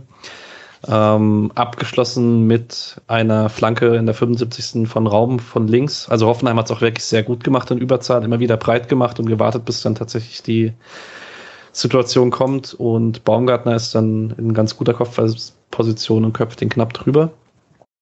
Und Freiburg wechselt dann direkt dreimal, wahrscheinlich einfach wegen Wechselfenster sparen, wobei das eigentlich gar nicht so nötig gewesen wäre, weil die Halbzeit dann nicht dazu zählt, aber dennoch äh, Kevin Schlotterbeck kommt, Haberer kommt und Schalai kommt für Nico Schlotterbeck, Eggestein und äh, Schade. Jetzt nichts Überraschendes oder wird mir jemand widersprechen wollen? Nee. nee. Ähm, eine Minute später kriegen wir den nächsten schönen Block. Und zwar bricht Kader Jabek dann auf rechts durch und hat eine gute Abschlussposition. Und da kommt Gulde im letzten Moment noch dran und blockt den äh, zur Ecke. Also da deutet sich eine Phase an, in der Hoffenheim dann einfach äh, sehr viel Möglichkeiten hatte in den nächsten fünf Minuten. Ich, ähm, hat jemand von euch eine Erklärung dafür, was dann taktisch beim SC so gar nicht mehr funktioniert hat? Oder war es tatsächlich einfach nur das sich finden? Ich würde andersherum sagen, die Auswechslung Baumgartner für Kramaric war irgendwie passend für dieses Spiel. Kramaric hatte so einen unglaublich großen Radius, hat so viel im Aufbau geholfen und fehlte dann aber vorne. Und ähm, mit Rütte oh, gab es, fand ich ohnehin noch mal so ein bisschen mehr Präsenz und dann mit Baumgartner für Kramaric vorne ähm, war das irgendwie etwas zielstrebiger, äh, zielstrebiger von Hoffenheim, fand ich dann das, da hat sich auch dann die guten Szenen äh, weg von Aufbaudrittel ins Angriffsdrittel bei Hoffenheim verlagert. Und dann kam, kam äh, Freiburg einfach ins Schwimmen. Grundsätzlich hat's, ich fand, äh, weil den Blog von Gulde angesprochen hat, ich fand eigentlich Gulde wirklich ganz gut. Das war so ein bisschen so ein No-Bullshit-Game von ihm, ähm, was ich genau die richtige Herangehensweise äh, fand. Yep, ähm, Baumgartner zieht sich dann auch durch die nächsten Minuten. 78. Minute kommt Baumgartner aus dem, im Strafraum zum Schuss, kriegt da aber nicht mehr so richtig Druck dahinter. Flecken hält den und in der 79. ist es wieder Baumgartner, diesmal aus der Distanz und äh, Flecken kriegt einen schönen Fliegerball, um den über die Latte zu lenken zur Ecke. Und dann habe ich eigentlich nichts mehr bis zum Wechsel von Jeong für Grifo und der Minute darauf, ähm, in der Freiburg fast aus dem Nichts einen Lucky Punch zündet. Ah, Julian. Ja, also es war die Frage für mich ja, okay, wen bringt man? Petersen ist eigentlich die klassische Antwort, aber ich fand Jeong auch deswegen die logische, den logischen Wechsel, weil es einfach diese Bälle in den Strafraum schon seit längerem jetzt gar nicht mehr gab, von denen Petersen profitieren kann. Und ich deswegen auch gesagt hätte, das war jetzt nicht sein Spiel. Deswegen fand ich das gut und logisch und es hat sich ja insoweit auch gleich ähm, gelohnt, dadurch, dass Jeongs Pressing schon mal einen guten Einwurf rausholt und äh, kurz danach dann äh, Höfler im Strafraum äh, ist am Rand des Fünfers und reinflankt und die wird so abgefälscht hoch. Schaller kommt so, haut sich halt irgendwie in diesen Ball und der kommt dann zu Kübler am 5-Meter-Raum frei zum Schuss und Baumann hält das Ding. Das war dann eigentlich für mich so eine klare Torchance, dass ich ein bisschen überrascht war, dass es danach nicht so ständig also irgendwie hochgehalten wurde, weil da muss es dann eigentlich fallen. Ähm, und macht dann auch einiges der letzten Minuten wieder wett, wo Hoffenheim natürlich ebenfalls hätte treffen sollen. Uwe, würdest du sagen, es ist eher eine super Parade Baumann oder eher ein schwacher Abschluss Kübler? Boah, so, so eine Mischung. Ich habe ich hab leider die Szene in keinem, in keinem Highlight-Video nochmal gesehen. Ähm, habe das aus der äh, Sportschau nicht gesehen. Äh, wird er noch gehalten? Weil ich habe so das Gefühl, er ist, er ist ein bisschen in Rücklage. Ähm, ja, aber Baumann ist ja auch, kommt, kommt direkt raus, ähm, ist sehr nah am Abschluss dran. Ja, weiß nicht, Petersen hätte ihn vielleicht gemacht. Höhler hätte ihn vielleicht auch auf Baumann äh, geschossen. ich weiß es nicht. Grüße an Also, ja, nee, weiß nicht. Baumann nervt mich immer noch. Von dem her sage ich, Kübler hat es nicht so gut gemacht. Baumann ist schon noch der beste Torhüter von den aktiven Ex-Freiburg-Torhütern, oder? Ja. Allgemein finde ich einer der unterbewertetsten Keeper der Liga, was halt auch damit zusammenhängt, dass er in Hoffenheim spielt, aber diese, äh, diese Jahre jetzt der Kon Konstanz, also ähm, ist schon echt beeindruckend. Also ihr werdet noch mehr drüber hören in der ehemaligen Folge, weil man äh, aktuell eigentlich davon ausgehen kann, wenn ja, er hat jetzt letzte Woche einen Vertrag verlängert. Wenn er diesen erfüllt als Stammtorhüter, wird er wahrscheinlich unter den Top 20 landen in der Bundesliga-Geschichte mit den meisten Einsätzen, weil er halt einfach so lange so konstant Stammtorhüter ist. Kann man dann bei allem Unmut, den ich verstehen kann, ob seines Abgangs, äh, dann doch nochmal positiv rausheben vielleicht. Ähm, mir ist, fällt nur jedes Mal, wenn ich äh, Baumann spielen sehe, ein Interview ein, wo er nochmal betont hat, was für tolle Bälle er jetzt in Hoffenheim spielen kann, was für Möglichkeiten er hat, wenn er die Bälle hinten rausspielt. Und ich, mir ist jetzt in dem Spiel wieder aufgefallen, wenn, wenn Baumann Bälle rausschlägt, die sind meistens so grottig. Also ich finde ihn im Spielaufbau einfach, einfach nicht stark. Und ähm, ja, da hat mich das Interview weiterhin, weiterhin ziemlich genervt, als ich das gelesen habe, weil es ja ein weiterer arroganter Zug von ihm war. Ähm, daneben, dass er immer noch nicht versteht, warum die SC-Fans ihm genau diesen Wechsel übel nehmen. Aber wir haben noch genug Aufregung vor uns. ja.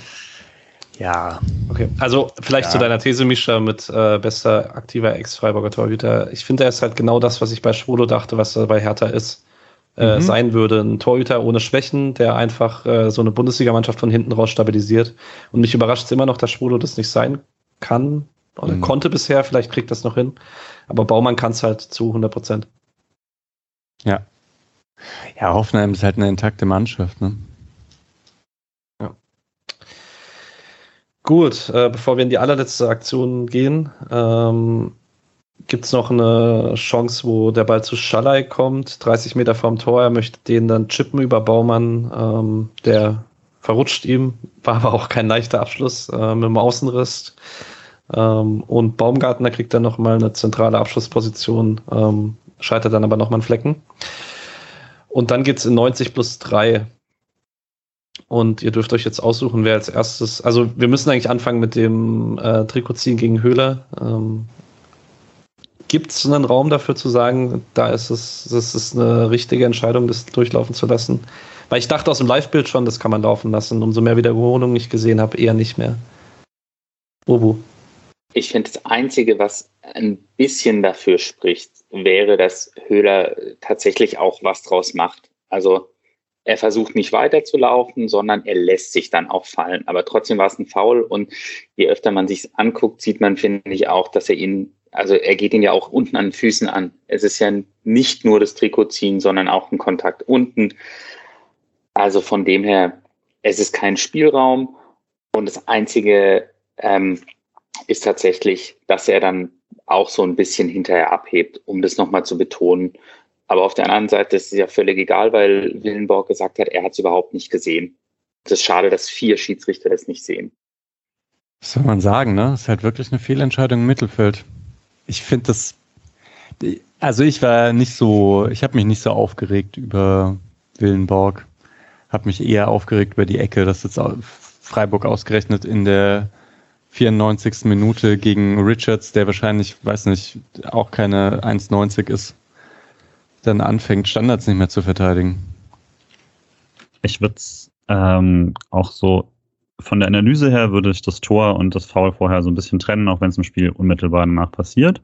Emotional ist das halt nicht zu trennen und das ist, glaube ich, klar. Also ähm, das Foul war insoweit schon, also ich dachte auch sofort, ja gut, er lässt sich halt fallen, wie er es dann immer tut, aber das macht man eben auch, weil ein Trikot ziehen, wieso und dann eben noch so das Knien, das Ding, ist immer das Foul und du willst den Freistoß in der Szene, weil es die letzte Minute ist und das ist, das wird also 99 von 100 Mal gepfiffen und ich finde tatsächlich die Aussage deutlich schockierender, dass er, dass er danach, der Schiedsrichter danach gesagt hat, er hat es nicht gesehen, weil wenn er tatsächlich gesagt hätte, nö, er macht mir halt zu viel draus, dann würde ich immer noch sagen, das ist falsch, weil das Trikotziehen wurde ja sehr bewusst aus dem Sport rausgebracht, ähm, indem man immer gesagt hat, wir pfeifen das immer und immer, wenn es irgendwie auffällig ist, ist es sogar noch gelb. Das haben sie ja auch zurückgefahren, weil es sich einfach irgendwann beruhigt hat, aber das war halt mal eine Pest und das ist nicht mehr so. Ähm, aber wenn er tatsächlich einfach das nicht sieht, finde ich es tatsächlich schockierend, weil er steht direkt nebendran und man sieht es dann wieder und schaut direkt drauf. Ich kann mir eigentlich nur vorstellen, dass er danach das gesagt hat, weil es ihm plötzlich lieber war. Aber das wäre tatsächlich schlimmer, wenn er es nicht gesehen hat. Ähm, aber trotzdem, ich sagen, dann äh, daraus entsteht eine Ecke, auch die so ein bisschen unglücklich, weil man da auch, weil er da auch ein bisschen viel schiebt und so, aber kann man so alles pfeifen. Und eine Ecke musst du auch verteidigen, so oder so, egal wie sie entstanden ist. Das ist das klassische Problem, wenn man ähm, bei einer zweiten gelben Karte immer sagt, aber die erste war keine gelbe Karte oder wenn man, wenn der Eckball nicht berechtigt war oder sowas. Danach steht trotzdem die Entscheidung Ecke und die muss man auch in der 94. verteidigen können. Äh, hat Willenbock direkt irgendwann gesagt, er hat es nicht gesehen oder ist das einfach nur die Aussage von Streich, dass er mit Willenbock gequatscht hat und gesagt hat, er hat es halt nicht gesehen. War jetzt nur Streich, aber es ist so ein klares Detail, was ich jetzt, also kann natürlich sein. Es ist halt, ob er gesagt hat, ich habe es nicht gesehen oder ich habe es nicht richtig gesehen oder, mhm.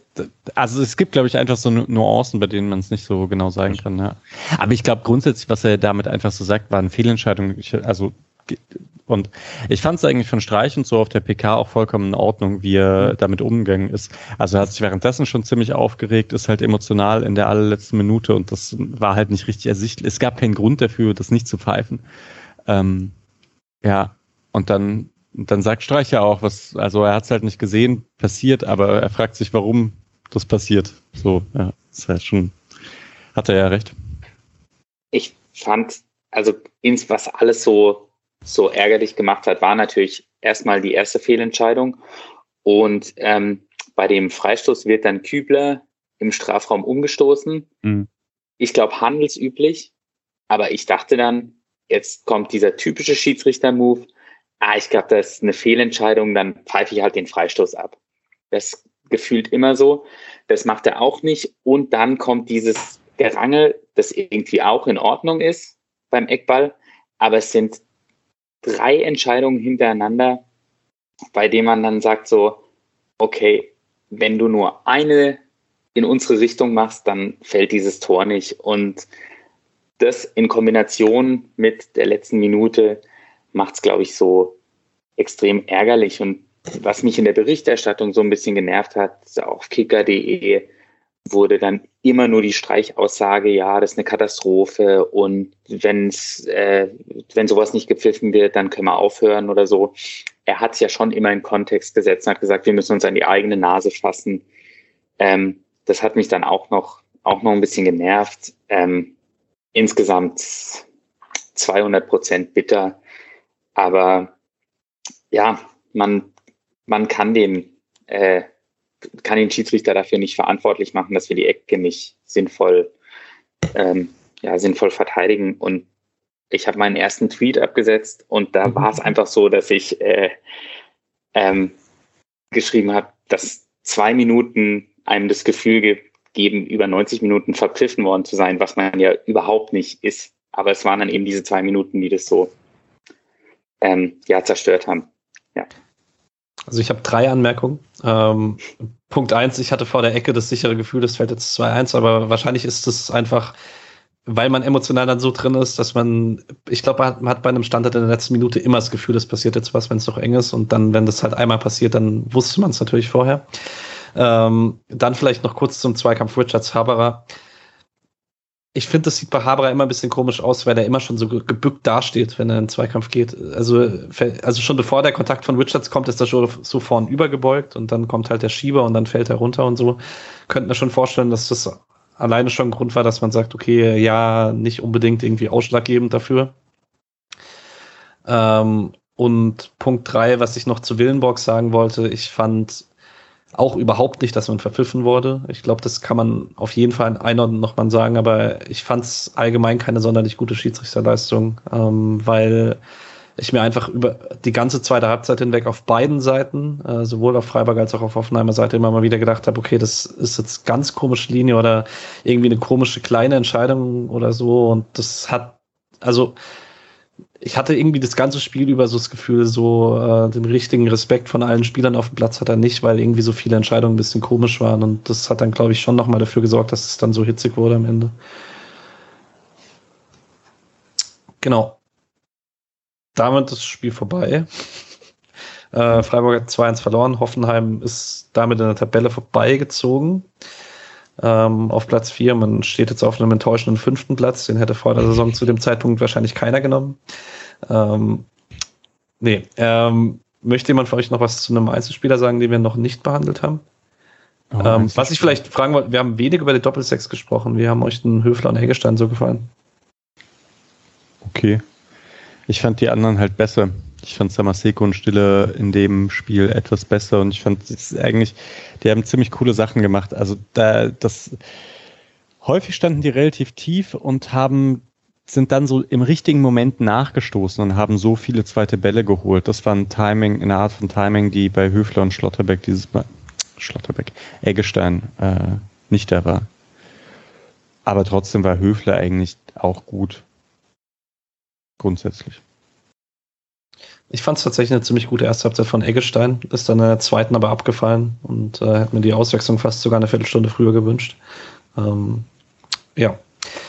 Äh, vielleicht noch kurz zur Statistik. Äh, 15 zu 13 Torschüsse sind es am Ende für Freiburg. Äh, man verliert mal ein, Ball, äh, ein, Spiel mit weniger Ballbesitz, nämlich mit 42. Ähm, und gepusht durch einen Elfmeter sind es 2,25 zu 1,51 Expected Goals. Ähm, ohne einen Elfmeter wäre es genau 1,5 zu 1,5. Natürlich gehört dieser Elfmeter zum Spiel, deswegen äh, steht da zu Recht da drin.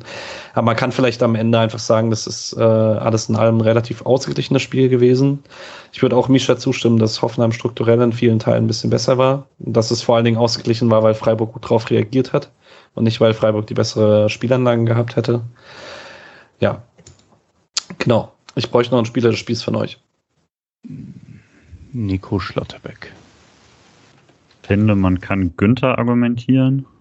Ähm, und wer, also ich meine, er hat ja, dass der Elfmeter da nicht reingeht, ist ja wirklich jetzt nicht, hat mit, damit hat er nichts zu tun. Würde aber auch fast sagen, dadurch, wie schwächer die Mannschaft war, nachdem Schlotterbeck raus war, wird der Wert irgendwie nochmal deutlicher. Deswegen würde ich auch Nico Schlotterbeck nehmen. Ich würde eigentlich auch Nico Schlotterbeck nehmen, aber ähm, ja, um Alex noch schöne Grüße zu schicken, ich fand schon auch beachtlich, was Höhler wieder abgearbeitet hat ähm, und wie viele Kopfballduelle er gewonnen hat. Also ähm, deswegen nehme ich Höhler, weil ich auch das Gefühl hatte, dass er mit Demi tatsächlich ein bisschen auf sich allein gestellt war, weil der so komplett raus war aus dem Spiel, hat der da vorne, finde ich, richtig viel geackert und deswegen nehme ich Höhler. Finde ich auch ich plausibel. ich hatte Höhler auch in der Auswahl, auch weil er drei Key Passes hatte. Also er bereitet die Szene von Schade vor, er bereitet den Elfmeter vor, ähm, er war halt Hauptanspielstation und so weiter. Ähm, Grifo hätte ich drin gehabt ohne einen verschossenen Elfmeter, ähm, weil das sonst, finde ich, wieder ein relativ gutes Spiel war und ähm, ich gehe dann aber trotzdem mit Nico Schlotterbeck aus allen Gründen, die ihr zwei genannt habt. Ähm, hätte Obo Nico genommen, hätte ich Höhler genommen tatsächlich, weil ich finde, eine Erwähnung hat er verdient. ähm, darf ich euch ganz kurz noch äh, fragen, was ihr zu äh, Salai meint? Weil ich habe so das Gefühl, der, der wirkt so wie vor seiner starken Phase. Da hat der Streich immer gesagt, so, ah, er ist nicht so gut in der Entscheidungsfindung und er ist nicht so klar in seinen Aktionen. Und ich habe so das Gefühl, er will zu sehr ins Team. Und wenn der reinkommt, sieht es immer noch nach ganz viel Action aus, aber nach ganz wenig Ertrag. Und das war auch diese Situation wieder. Also hätte er vielleicht vor seiner Verletzungspause zumindest mal Richtung Tor gebracht. Ähm, glaubt ihr, es wäre mal sinnvoll, den wieder von Anfang zu bringen, um ihm Rhythmus zu geben. Wie seht ihr das gegen Union? Ist das sinnvoll? Ich würde ja hoffen, man rettet sich jetzt quasi, also rettet Anführungszeichen in die Winterpause und dann gibt's, äh, dann hat man da nochmal wirklich Vorbereitung für alle und auch wenn das Ding nicht lang ist. Ähm, Aber ja, also ich fand es jetzt, eines, was du gesagt hast, fand es auch nicht, fand die Auftritte auch immer ähm, ja, übermotiviert, ist meistens ja das Wort und äh, dann halt nicht, nicht effektiv. Das von Anfang an beginnen lassen, ich würde sagen, das sollte man das dann zumindest irgendwo auch erspielt haben. Das war jetzt noch nicht so, wäre jetzt sicherlich keine Katastrophe. Ich würde mich damit jetzt auch nicht unwohl fühlen, aber ja, und englische Woche bietet sich dann vielleicht sogar an. Aber von der reinen Leistung her würde ich jetzt nicht unbedingt äh, erzwingen, gerade wenn danach eben immer so schnell wieder Pause ist. Bin jetzt ohnehin gespannt, wie rotiert wird und so, aber vielleicht kommen wir da später noch dazu. Aber ich gehe auch voll, voll mit bei euch. Ja. Es war halt viel einfach bei Schalai das letzte Jahr, also dann noch mit der Europameisterschaft. Und ja, kamen jetzt noch nicht so richtig rein. Gut, gehen wir zur Bundesliga. Ähm, es gibt ein paar Themen, in die man einsteigen könnte. Tedesco startet mit dem Sieg für Leipzig, äh, stürzt damit Gladbach in jetzt inzwischen eine tiefere Krise. Ähm, Hertha gewinnt 2-0 gegen eine schwache Arminia. Bochum klaut einen Punkt gegen Dortmund. Kofeld hat nicht arg lange gebraucht, um Kofeld Rausrufe zu bekommen in Wolfsburg. Fürth gewinnt das erste Mal. Frankfurt überrollt Leverkusen. Ähm, ich überlasse euch jetzt, womit ihr anfangen wollt. Äh, ich weiß nicht, Julian, willst du mit dem letzten Spiel heute anfangen? Weil Alex dich ja auch immer erst nach Frankfurt fragt. Ich habe es nicht gesehen, um nochmal klarzumachen, dass das nicht mein Team ist. Ich habe es nur äh, passiv mitbekommen. Äh, ich war noch ähm, also ich habe hab mal kurz, habe die erste Halbzeit kurz gesehen, da war es noch nicht so, wie es jetzt ausgegangen ist. Ähm, ja, nee, habe sonst keine große Meinung, außer dass äh, Leverkusen also gut schlagbar ist. Und ähm, ja, also ich habe von der Bundesliga diese Woche tatsächlich auch sehr wenig gesehen. Ich hatte nicht so viel, äh, nicht so viel Zeit Wochenende und äh, war nur überrascht immer wieder, wenn ich auf die Ergebnisse geschaut habe. Ähm, neben der traurigen Stimmung in Wolfsburg allgemein ist es einfach, finde ich, extrem traurig, Luca Waldschmidt in diesem Wolfsburg-Team zu sehen. Das mhm. ist, äh, ja, ist einfach eine traurige Sache. Hätte, hätte doch auch zum SC zurückkommen können. Ähm, ja, das, das hat mich tatsächlich traurig gemacht. Habe so ein paar Minuten gesehen ähm, von Wolfsburg gegen, gegen Stuttgart. Trauriges Spiel und sehr trauriger Luca Waldschmidt, finde ich. Kann man das im Winter einfach machen? Hm. Sticky rechts okay. hinten, Waldschmidt neben Höhler. ah, sehr, sehr gut. Mit Medi von der Bank. Ah, mal schauen. Ja, ich hätte halt auch echt mal wieder Bock auf so ein Distanzschusstor. Das passiert äh, einfach nicht in dieser Saison. Äh, krasse Ergebnisse. Also ich finde, langsam hat man das Gefühl, gut, dass man gegen Bochum nur mit einem Tor Abstand gewonnen, äh, verloren hat, so wie die drauf sind. äh, ich habe die zweite Halbzeit von Fürth gesehen gegen Union und habe mich schon sehr gefreut, weil es mich ärgert, dass Union, Union hat Doppelbelastung und die sind halt, obwohl Freiburg so eine krasse Saison spielt, irgendwie zwei Pünktchen hinten dran oder so. Bald und, fünf.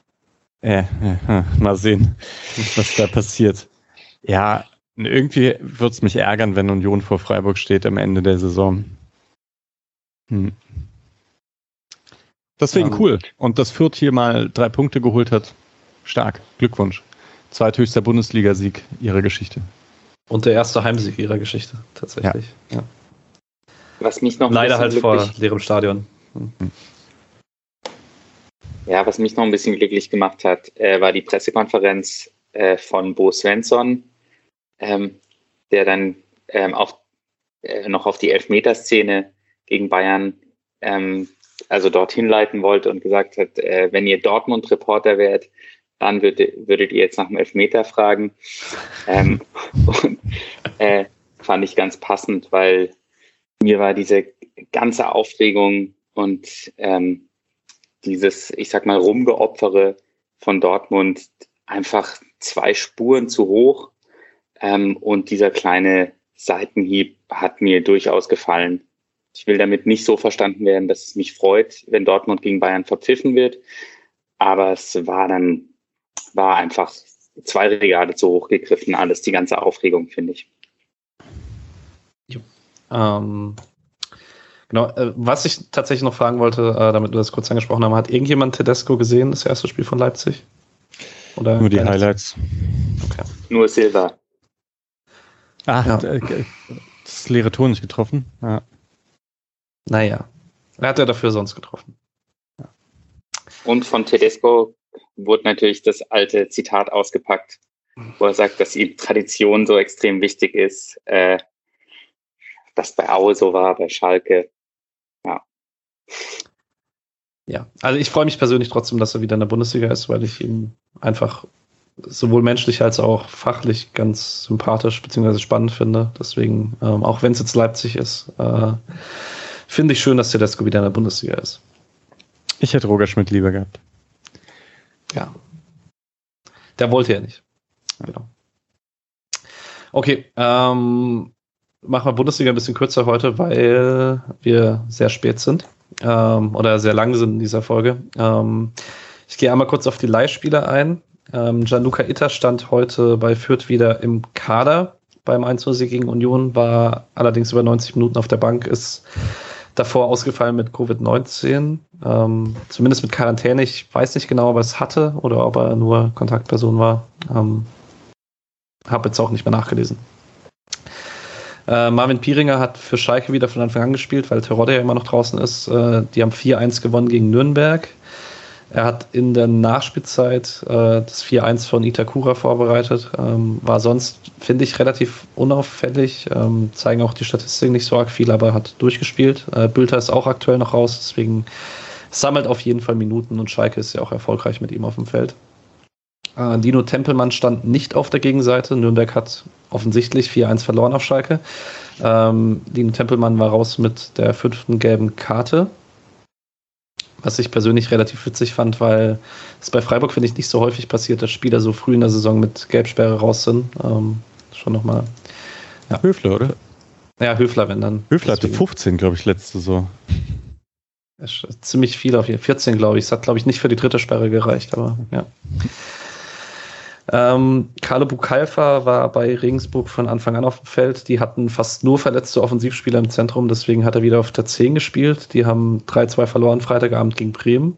Ähm, wurde in der 64. Minute ausgewechselt. Was bei ihm sehr, sehr auffällig ist, dass er, ähm, also ich sehe nicht so viel Regensburg, aber seine Statistiken wirken immer so, als hätte er wenig Einfluss aufs Spiel. Das sind immer wenig gespielte Pässe, auch gar nicht so viele Zweikämpfe, aber immer die größte Laufleistung im Spiel. Team. Und er spielt halt auch immer und immer wieder. Von dem her muss er zumindest einen Einfluss aufs Spiel haben, den Sedin Begovic sieht. Ähm, ich weiß nicht, wenn jemand von euch da draußen viel Regensburg guckt, äh, lasst uns mal wissen, wie Kade Bukalfa sich schlägt. Dann werden wir da spätestens mit Abschluss der Hinrunde mal drüber sprechen. Ähm, Niklas Tiede hat mit Ferl in Duisburg gespielt, beziehungsweise er hat nicht gespielt. Äh, die haben 2-2 gespielt und er ist wieder nicht im Kader gewesen. Also auch da scheint sich die Verletzung ein bisschen hinzuziehen. Unsere Frauenmannschaft hat am Freitagabend oder Samstag, Freitagabend, genau, 2-2 ähm, gespielt gegen den 1. FC Köln und hat in dem Spiel das Nachspielzeitglück aufgebraucht für die Herren dann am Samstag. Ähm, man lag nach 23 Minuten schon 2-0 hinten, hat dann angeschlossen durch ein Tor von Völmli in der äh, dritten Minute der Nachspielzeit der ersten Halbzeit und ausgeglichen durch Samantha Steuerwald in der vierten Minute der Nachspielzeit der zweiten Halbzeit. Ähm, auf jeden Fall spannender Spielverlauf. Ähm, ich weiß nicht, ob jemand von euch mehr gesehen hat und was dazu sagen kann. War zwar ein also- Freitagabendspiel, aber es gab leider keine Eurosport-Übertragung. Die haben sie sich für heute Abend aufgehoben für Frankfurt. Entsprechend leider nein. Also ich habe nur die Highlights gesehen. 1-0 waren zwei schlimme, schlimme Böcke von der Torfrau und das ähm, 1 zu 2 war dann durchaus kurios, weil der, der erste Abschluss gehalten wurde und dann im Fallen kriegt sie ihn nochmal ähm, an die Schulter oder an den Kopf und von dort äh, fällt der Ball dann rein. Und genau. Und das 2-2 natürlich schön. Emotionen, Preis am Stadion. Schon ja. gut. War ja. Ähm, die zweite Mannschaft hat äh, in Saarbrücken gespielt, hat dort 1 0 verloren. Äh, Torschütze Zeit für Saarbrücken kurz vor der Halbzeit. Ähm, ich habe da zu dem Spiel auch nur einen Ticker gelesen ähm, und man muss halt da der Kicker schreibt auch, äh, Freiburg wiederholt diese Saison sehr harmlos. Ähm, man sieht es auch an den geschossenen Toren. Es gab eine Torchance durch Vermeyen der 64. Ansonsten äh, keine Torernährung für die zweite. Ähm, die sich dann aber auch wirklich noch mal schwerer tut. Das, das finde ich auffällig, wenn äh, Noah Weishaupt nicht im Team steht. Weil dafür war jetzt Burkhardt von Anfang an dabei, aber Weishaupt ist eher der Spieler, der dann mal äh, aus dem Nichts mal was kreieren kann. Davon hat man sonst nicht so viel im Kader. Ähm, man kann man noch abstimmen übrigens. Ja. Äh, Tor des Monats. Genau, ich. macht das, macht das. Genau, da freut er sich bestimmt. Ja. Ähm, für die zweite ist jetzt Hinrundenende. Ähm, also nicht kalendarisch, aber von, der, von den Spieltagen her. Man hat jetzt 19 Spieltage hinter sich. Startet nächste Woche wieder gegen, äh, bei Wien Wiesbaden, Samstag 14 Uhr. Man steht zum Abschluss dieser Hinrunde auf Platz 10 oder Platz 11. Das kommt darauf an, wie Wien Wiesbaden morgen spielt. Die haben noch ein Spiel weniger. Man steht aber auf jeden Fall acht Punkte vor dem Abstiegsplatz. Ähm, wir werden dann kurzes Fazit ziehen. Ich hatte mal überlegt, ob wir das heute in der Folge noch machen, aber wie gesagt, wir sind relativ spät. Äh, wir machen das dann zum Abschluss der Hinrunde auch von der ersten Mannschaft, dass wir da vielleicht noch ein bisschen länger drauf schauen. Die U19 hatte heute Pokalviertelfinale und hat das gewonnen im Elfmeterschießen gegen Raber Leipzig. Ähm, in der regulären Spielzeit traf Amnei Mutassim in der 79. Und das Elfmeterschießen ging dann 3 zu 1 aus. Ähm, da gab es äh, nicht so viele sichere Schützen auf Seiten des Rasenballsports.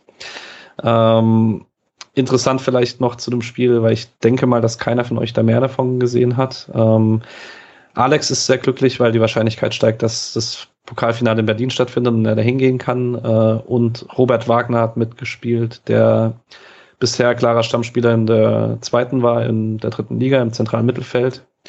Der hat dann dafür gestern nicht in der zweiten gespielt, da hat man das Pokalviertelfinale höher priorisiert. Ähm, fand ich so als Vereinsausrichtung relativ spannend.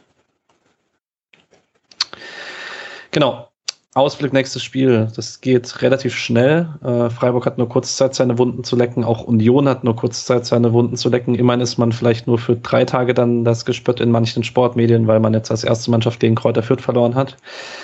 Weil das Spiel ist Mittwochabend um 20.30 Uhr an der alten Försterei. Ähm, ich frage vielleicht erstmal Julian, ähm, denkst du, es ist ein Vorteil oder ein Nachteil, dass Union heute verloren hat? Ah, ich habe glaube, das macht tatsächlich keinen so großen Unterschied. Das war jetzt nicht irgendwie. Ähm, das letzte Mal, als ich gesagt habe, es ein Nachteil war äh, gegen Gladbach, dass sie das Derby verloren haben und ich dachte, oh, jetzt kommen sie raus und wollen richtig ein Statement abliefern. Von daher ist das alles Küchenpsychologie. Ähm, glaube, wenn man einen Vorteil hat, dann, dass Union jetzt dann doch Ende Dezember nach einer, äh, mit einer Doppelbelastung, die sich im nächsten Jahr dann nicht mehr weiter fortsetzen wird, aber aktuell halt schon noch in den Knochen steckt und eine englische Woche äh, dann doch vielleicht äh, etwas müder sein sollte als der SC. Und dass der SC, auch wenn man es von Ergebnissen her nicht glauben würde, eigentlich gerade fünf Spiele hintereinander gemacht hat, mit denen man allen nicht unzufrieden sein muss und einige sogar sehr gut waren.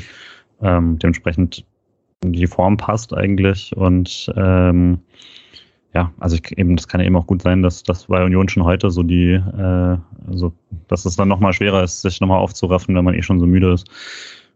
Dementsprechend habe ich da ganz gute Hoffnung. Ist halt die Frage, gegen Fürth war halt schon noch das Problem, dass Union die Rolle immer noch nicht mag, das Spiel machen zu müssen. Mhm. Uh, selbst mit einem Kruse, was dann natürlich, also wenn man Kruse im Team hat, erleichtert das tatsächlich, das, äh, auch wenn man mal das Spiel machen muss. Aber die, das ist halt genau wie Mainz, die stehen defensiv gut und fahren dann sehr, sehr gute Unterzahlkonte. Da, ähm, ja, ist, ist auch nicht das leichteste für Freiburg. Mal sehen. Streich, ihr wisst ja noch, was er gegen Mainz gemacht hat, ne? Einfach mh, hm, auch destruktiv spielen. Vielleicht macht das gegen Union auch. Bin gespannt. Äh, ich könnte dann dafür sprechen, dass Schaller doch spielt. Dass Schaller vielleicht doch spielt. Ich denke aber auch, dass, also ich glaube, man wird noch nicht so viel darauf schauen, wie es jetzt gegen Leverkusen aussieht, sondern jetzt erstmal einfach nur versuchen, da ein bisschen zu punkten gegen Union. Und wenn es dann ein paar Leute am kaputt sind, dann werden sie halt rausrotiert gegen Leverkusen. Ich hätte auch den Vergleich zu meinem Spiel äh, getroffen. weil ich auch nicht weiß, ob der SC weiß, äh, wie er sich in diesem Spiel verhalten soll. Ähm, könnte mir irgendwie auch vorstellen, dass das ein ätzender Kick wird. Ähm, ja, ich hoffe irgendwie, dass, das, dass da ein Punkt bei rausspringt. Es wäre wär irgendwie gut, ähm, weil es in meinen Augen auch ein Erfolgserlebnis wäre, jetzt in der englischen Woche dann gerade nach so einem Spiel sich zumindest mit einem Punkt auswärts bei einem Conference League Teilnehmer oder ehemaligen Conference League Teilnehmer äh, zumindest mit einem Punkt zu belohnen. Am liebsten dreckig. Was würdet ihr sagen, vielleicht noch bevor wir zu den Tipps kommen, wie viel, also jeder eine kurze Antwort, wie viele Punkte braucht ihr aus den zwei Spielen, dass ihr sagt, ihr seid wirklich sehr zufrieden mit der Hinrunde? Keinen mehr.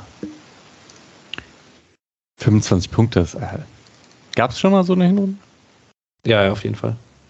Ich würde schon sagen drei, weil einfach die letzten Spiele so frustriert waren. Hätte ich das vor der Saison, dann bin ich seit Punkt äh, 19 absolut zufrieden. Äh, wenn ich jetzt, sagen wir mal, wie ich, also als wir wirklich nach dem, ähm, also vor dem Bayern-Spiel drüber gesprochen haben, hatte ich dann eben schon die Hoffnung, dass es dann so mit 28, 29 in die Pause geht, was, denke ich, nach den Spielen letzten Wochen noch absolut realistisch gewesen wäre. Ich wäre auch prinzipiell ähm, bei Mischas Antwort eigentlich braucht keinen Punkt mehr, weil es schon ziemlich ähm, überperformt ist.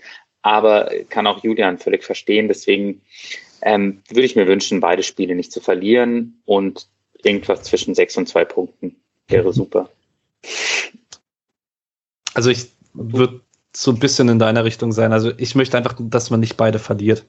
Also keinen würde ich nicht mitgehen, aber ich würde einen mitgehen. Also wenn man zwei gute Leistungen nochmal macht und entweder bei Union oder halt gegen Leverkusen, was beides sehr, sehr schwierige Spiele sind, dann davon nochmal eins ungeschlagen mitnimmt oder so, dann gehe ich einigermaßen zufrieden und halt einfach auch mit einem Glauben dran, dass man halt irgendwie sich da oben vielleicht doch nochmal festbeißt in der Rückrunde dann in äh, das neue Jahr, wenn man die jetzt beide verliert und vielleicht auch beide verdient verliert oder so, dann wäre ich nicht ganz glücklich, auch wenn der Punkt des Stand eigentlich gut ist. Ich habe mit denen halt eigentlich eh schon abgeschlossen gehabt, nachdem Nico Schlotterbeck so humpelt rausgegangen ist und dachte, okay, das war es jetzt halt einfach mit den Punkten in der Hinrunde. Aber ja, jetzt hoffe ich mal, dass Streich nicht zu optimistisch war. Okay, ein kurzer Tipp noch, bitte. 1-1. Erde. Freiburg gewinnt äh, 1 zu 0. Ähm, Freiburg gewinnt 2 zu 0. Äh, 2-2. Genau. Und Alex soll seinen Tipp äh, selber rein editieren, weil von dem habe ich ihn noch nicht bekommen. Das seht ihr dann über unser Sharepick bei Twitter oder bei Instagram, wo ihr uns gerne folgen dürft. Und ähm, Urbo auch. Genau, und Urbo auch. Urbo ist neu bei Twitter, gibt ihm alle eure Follower Liebe. Wir müssen, unser, unsere SC-Bubble darf gerne ein bisschen größer werden. Es ist at Urbo. Urbo sagt selber. Turner. Urbo Turner, genau. Ähm, wenn nicht, wirst du noch verlinkt in dieser Folge wahrscheinlich ja. bei Twitter. Genau. Ansonsten, wenn keiner mehr von euch was hat, sonst jetzt einmal dazwischen schreien, ähm, bedanke ich mich bei euch dreien. Erstmal vielen Dank an Urbo fürs äh, kurzfristige Einspringen. Gestern Abend habe ich dich angeschrieben. Äh, das hat sehr, sehr unkompliziert funktioniert. Vielen Dank. Ja, danke auch. Hat Spaß gemacht.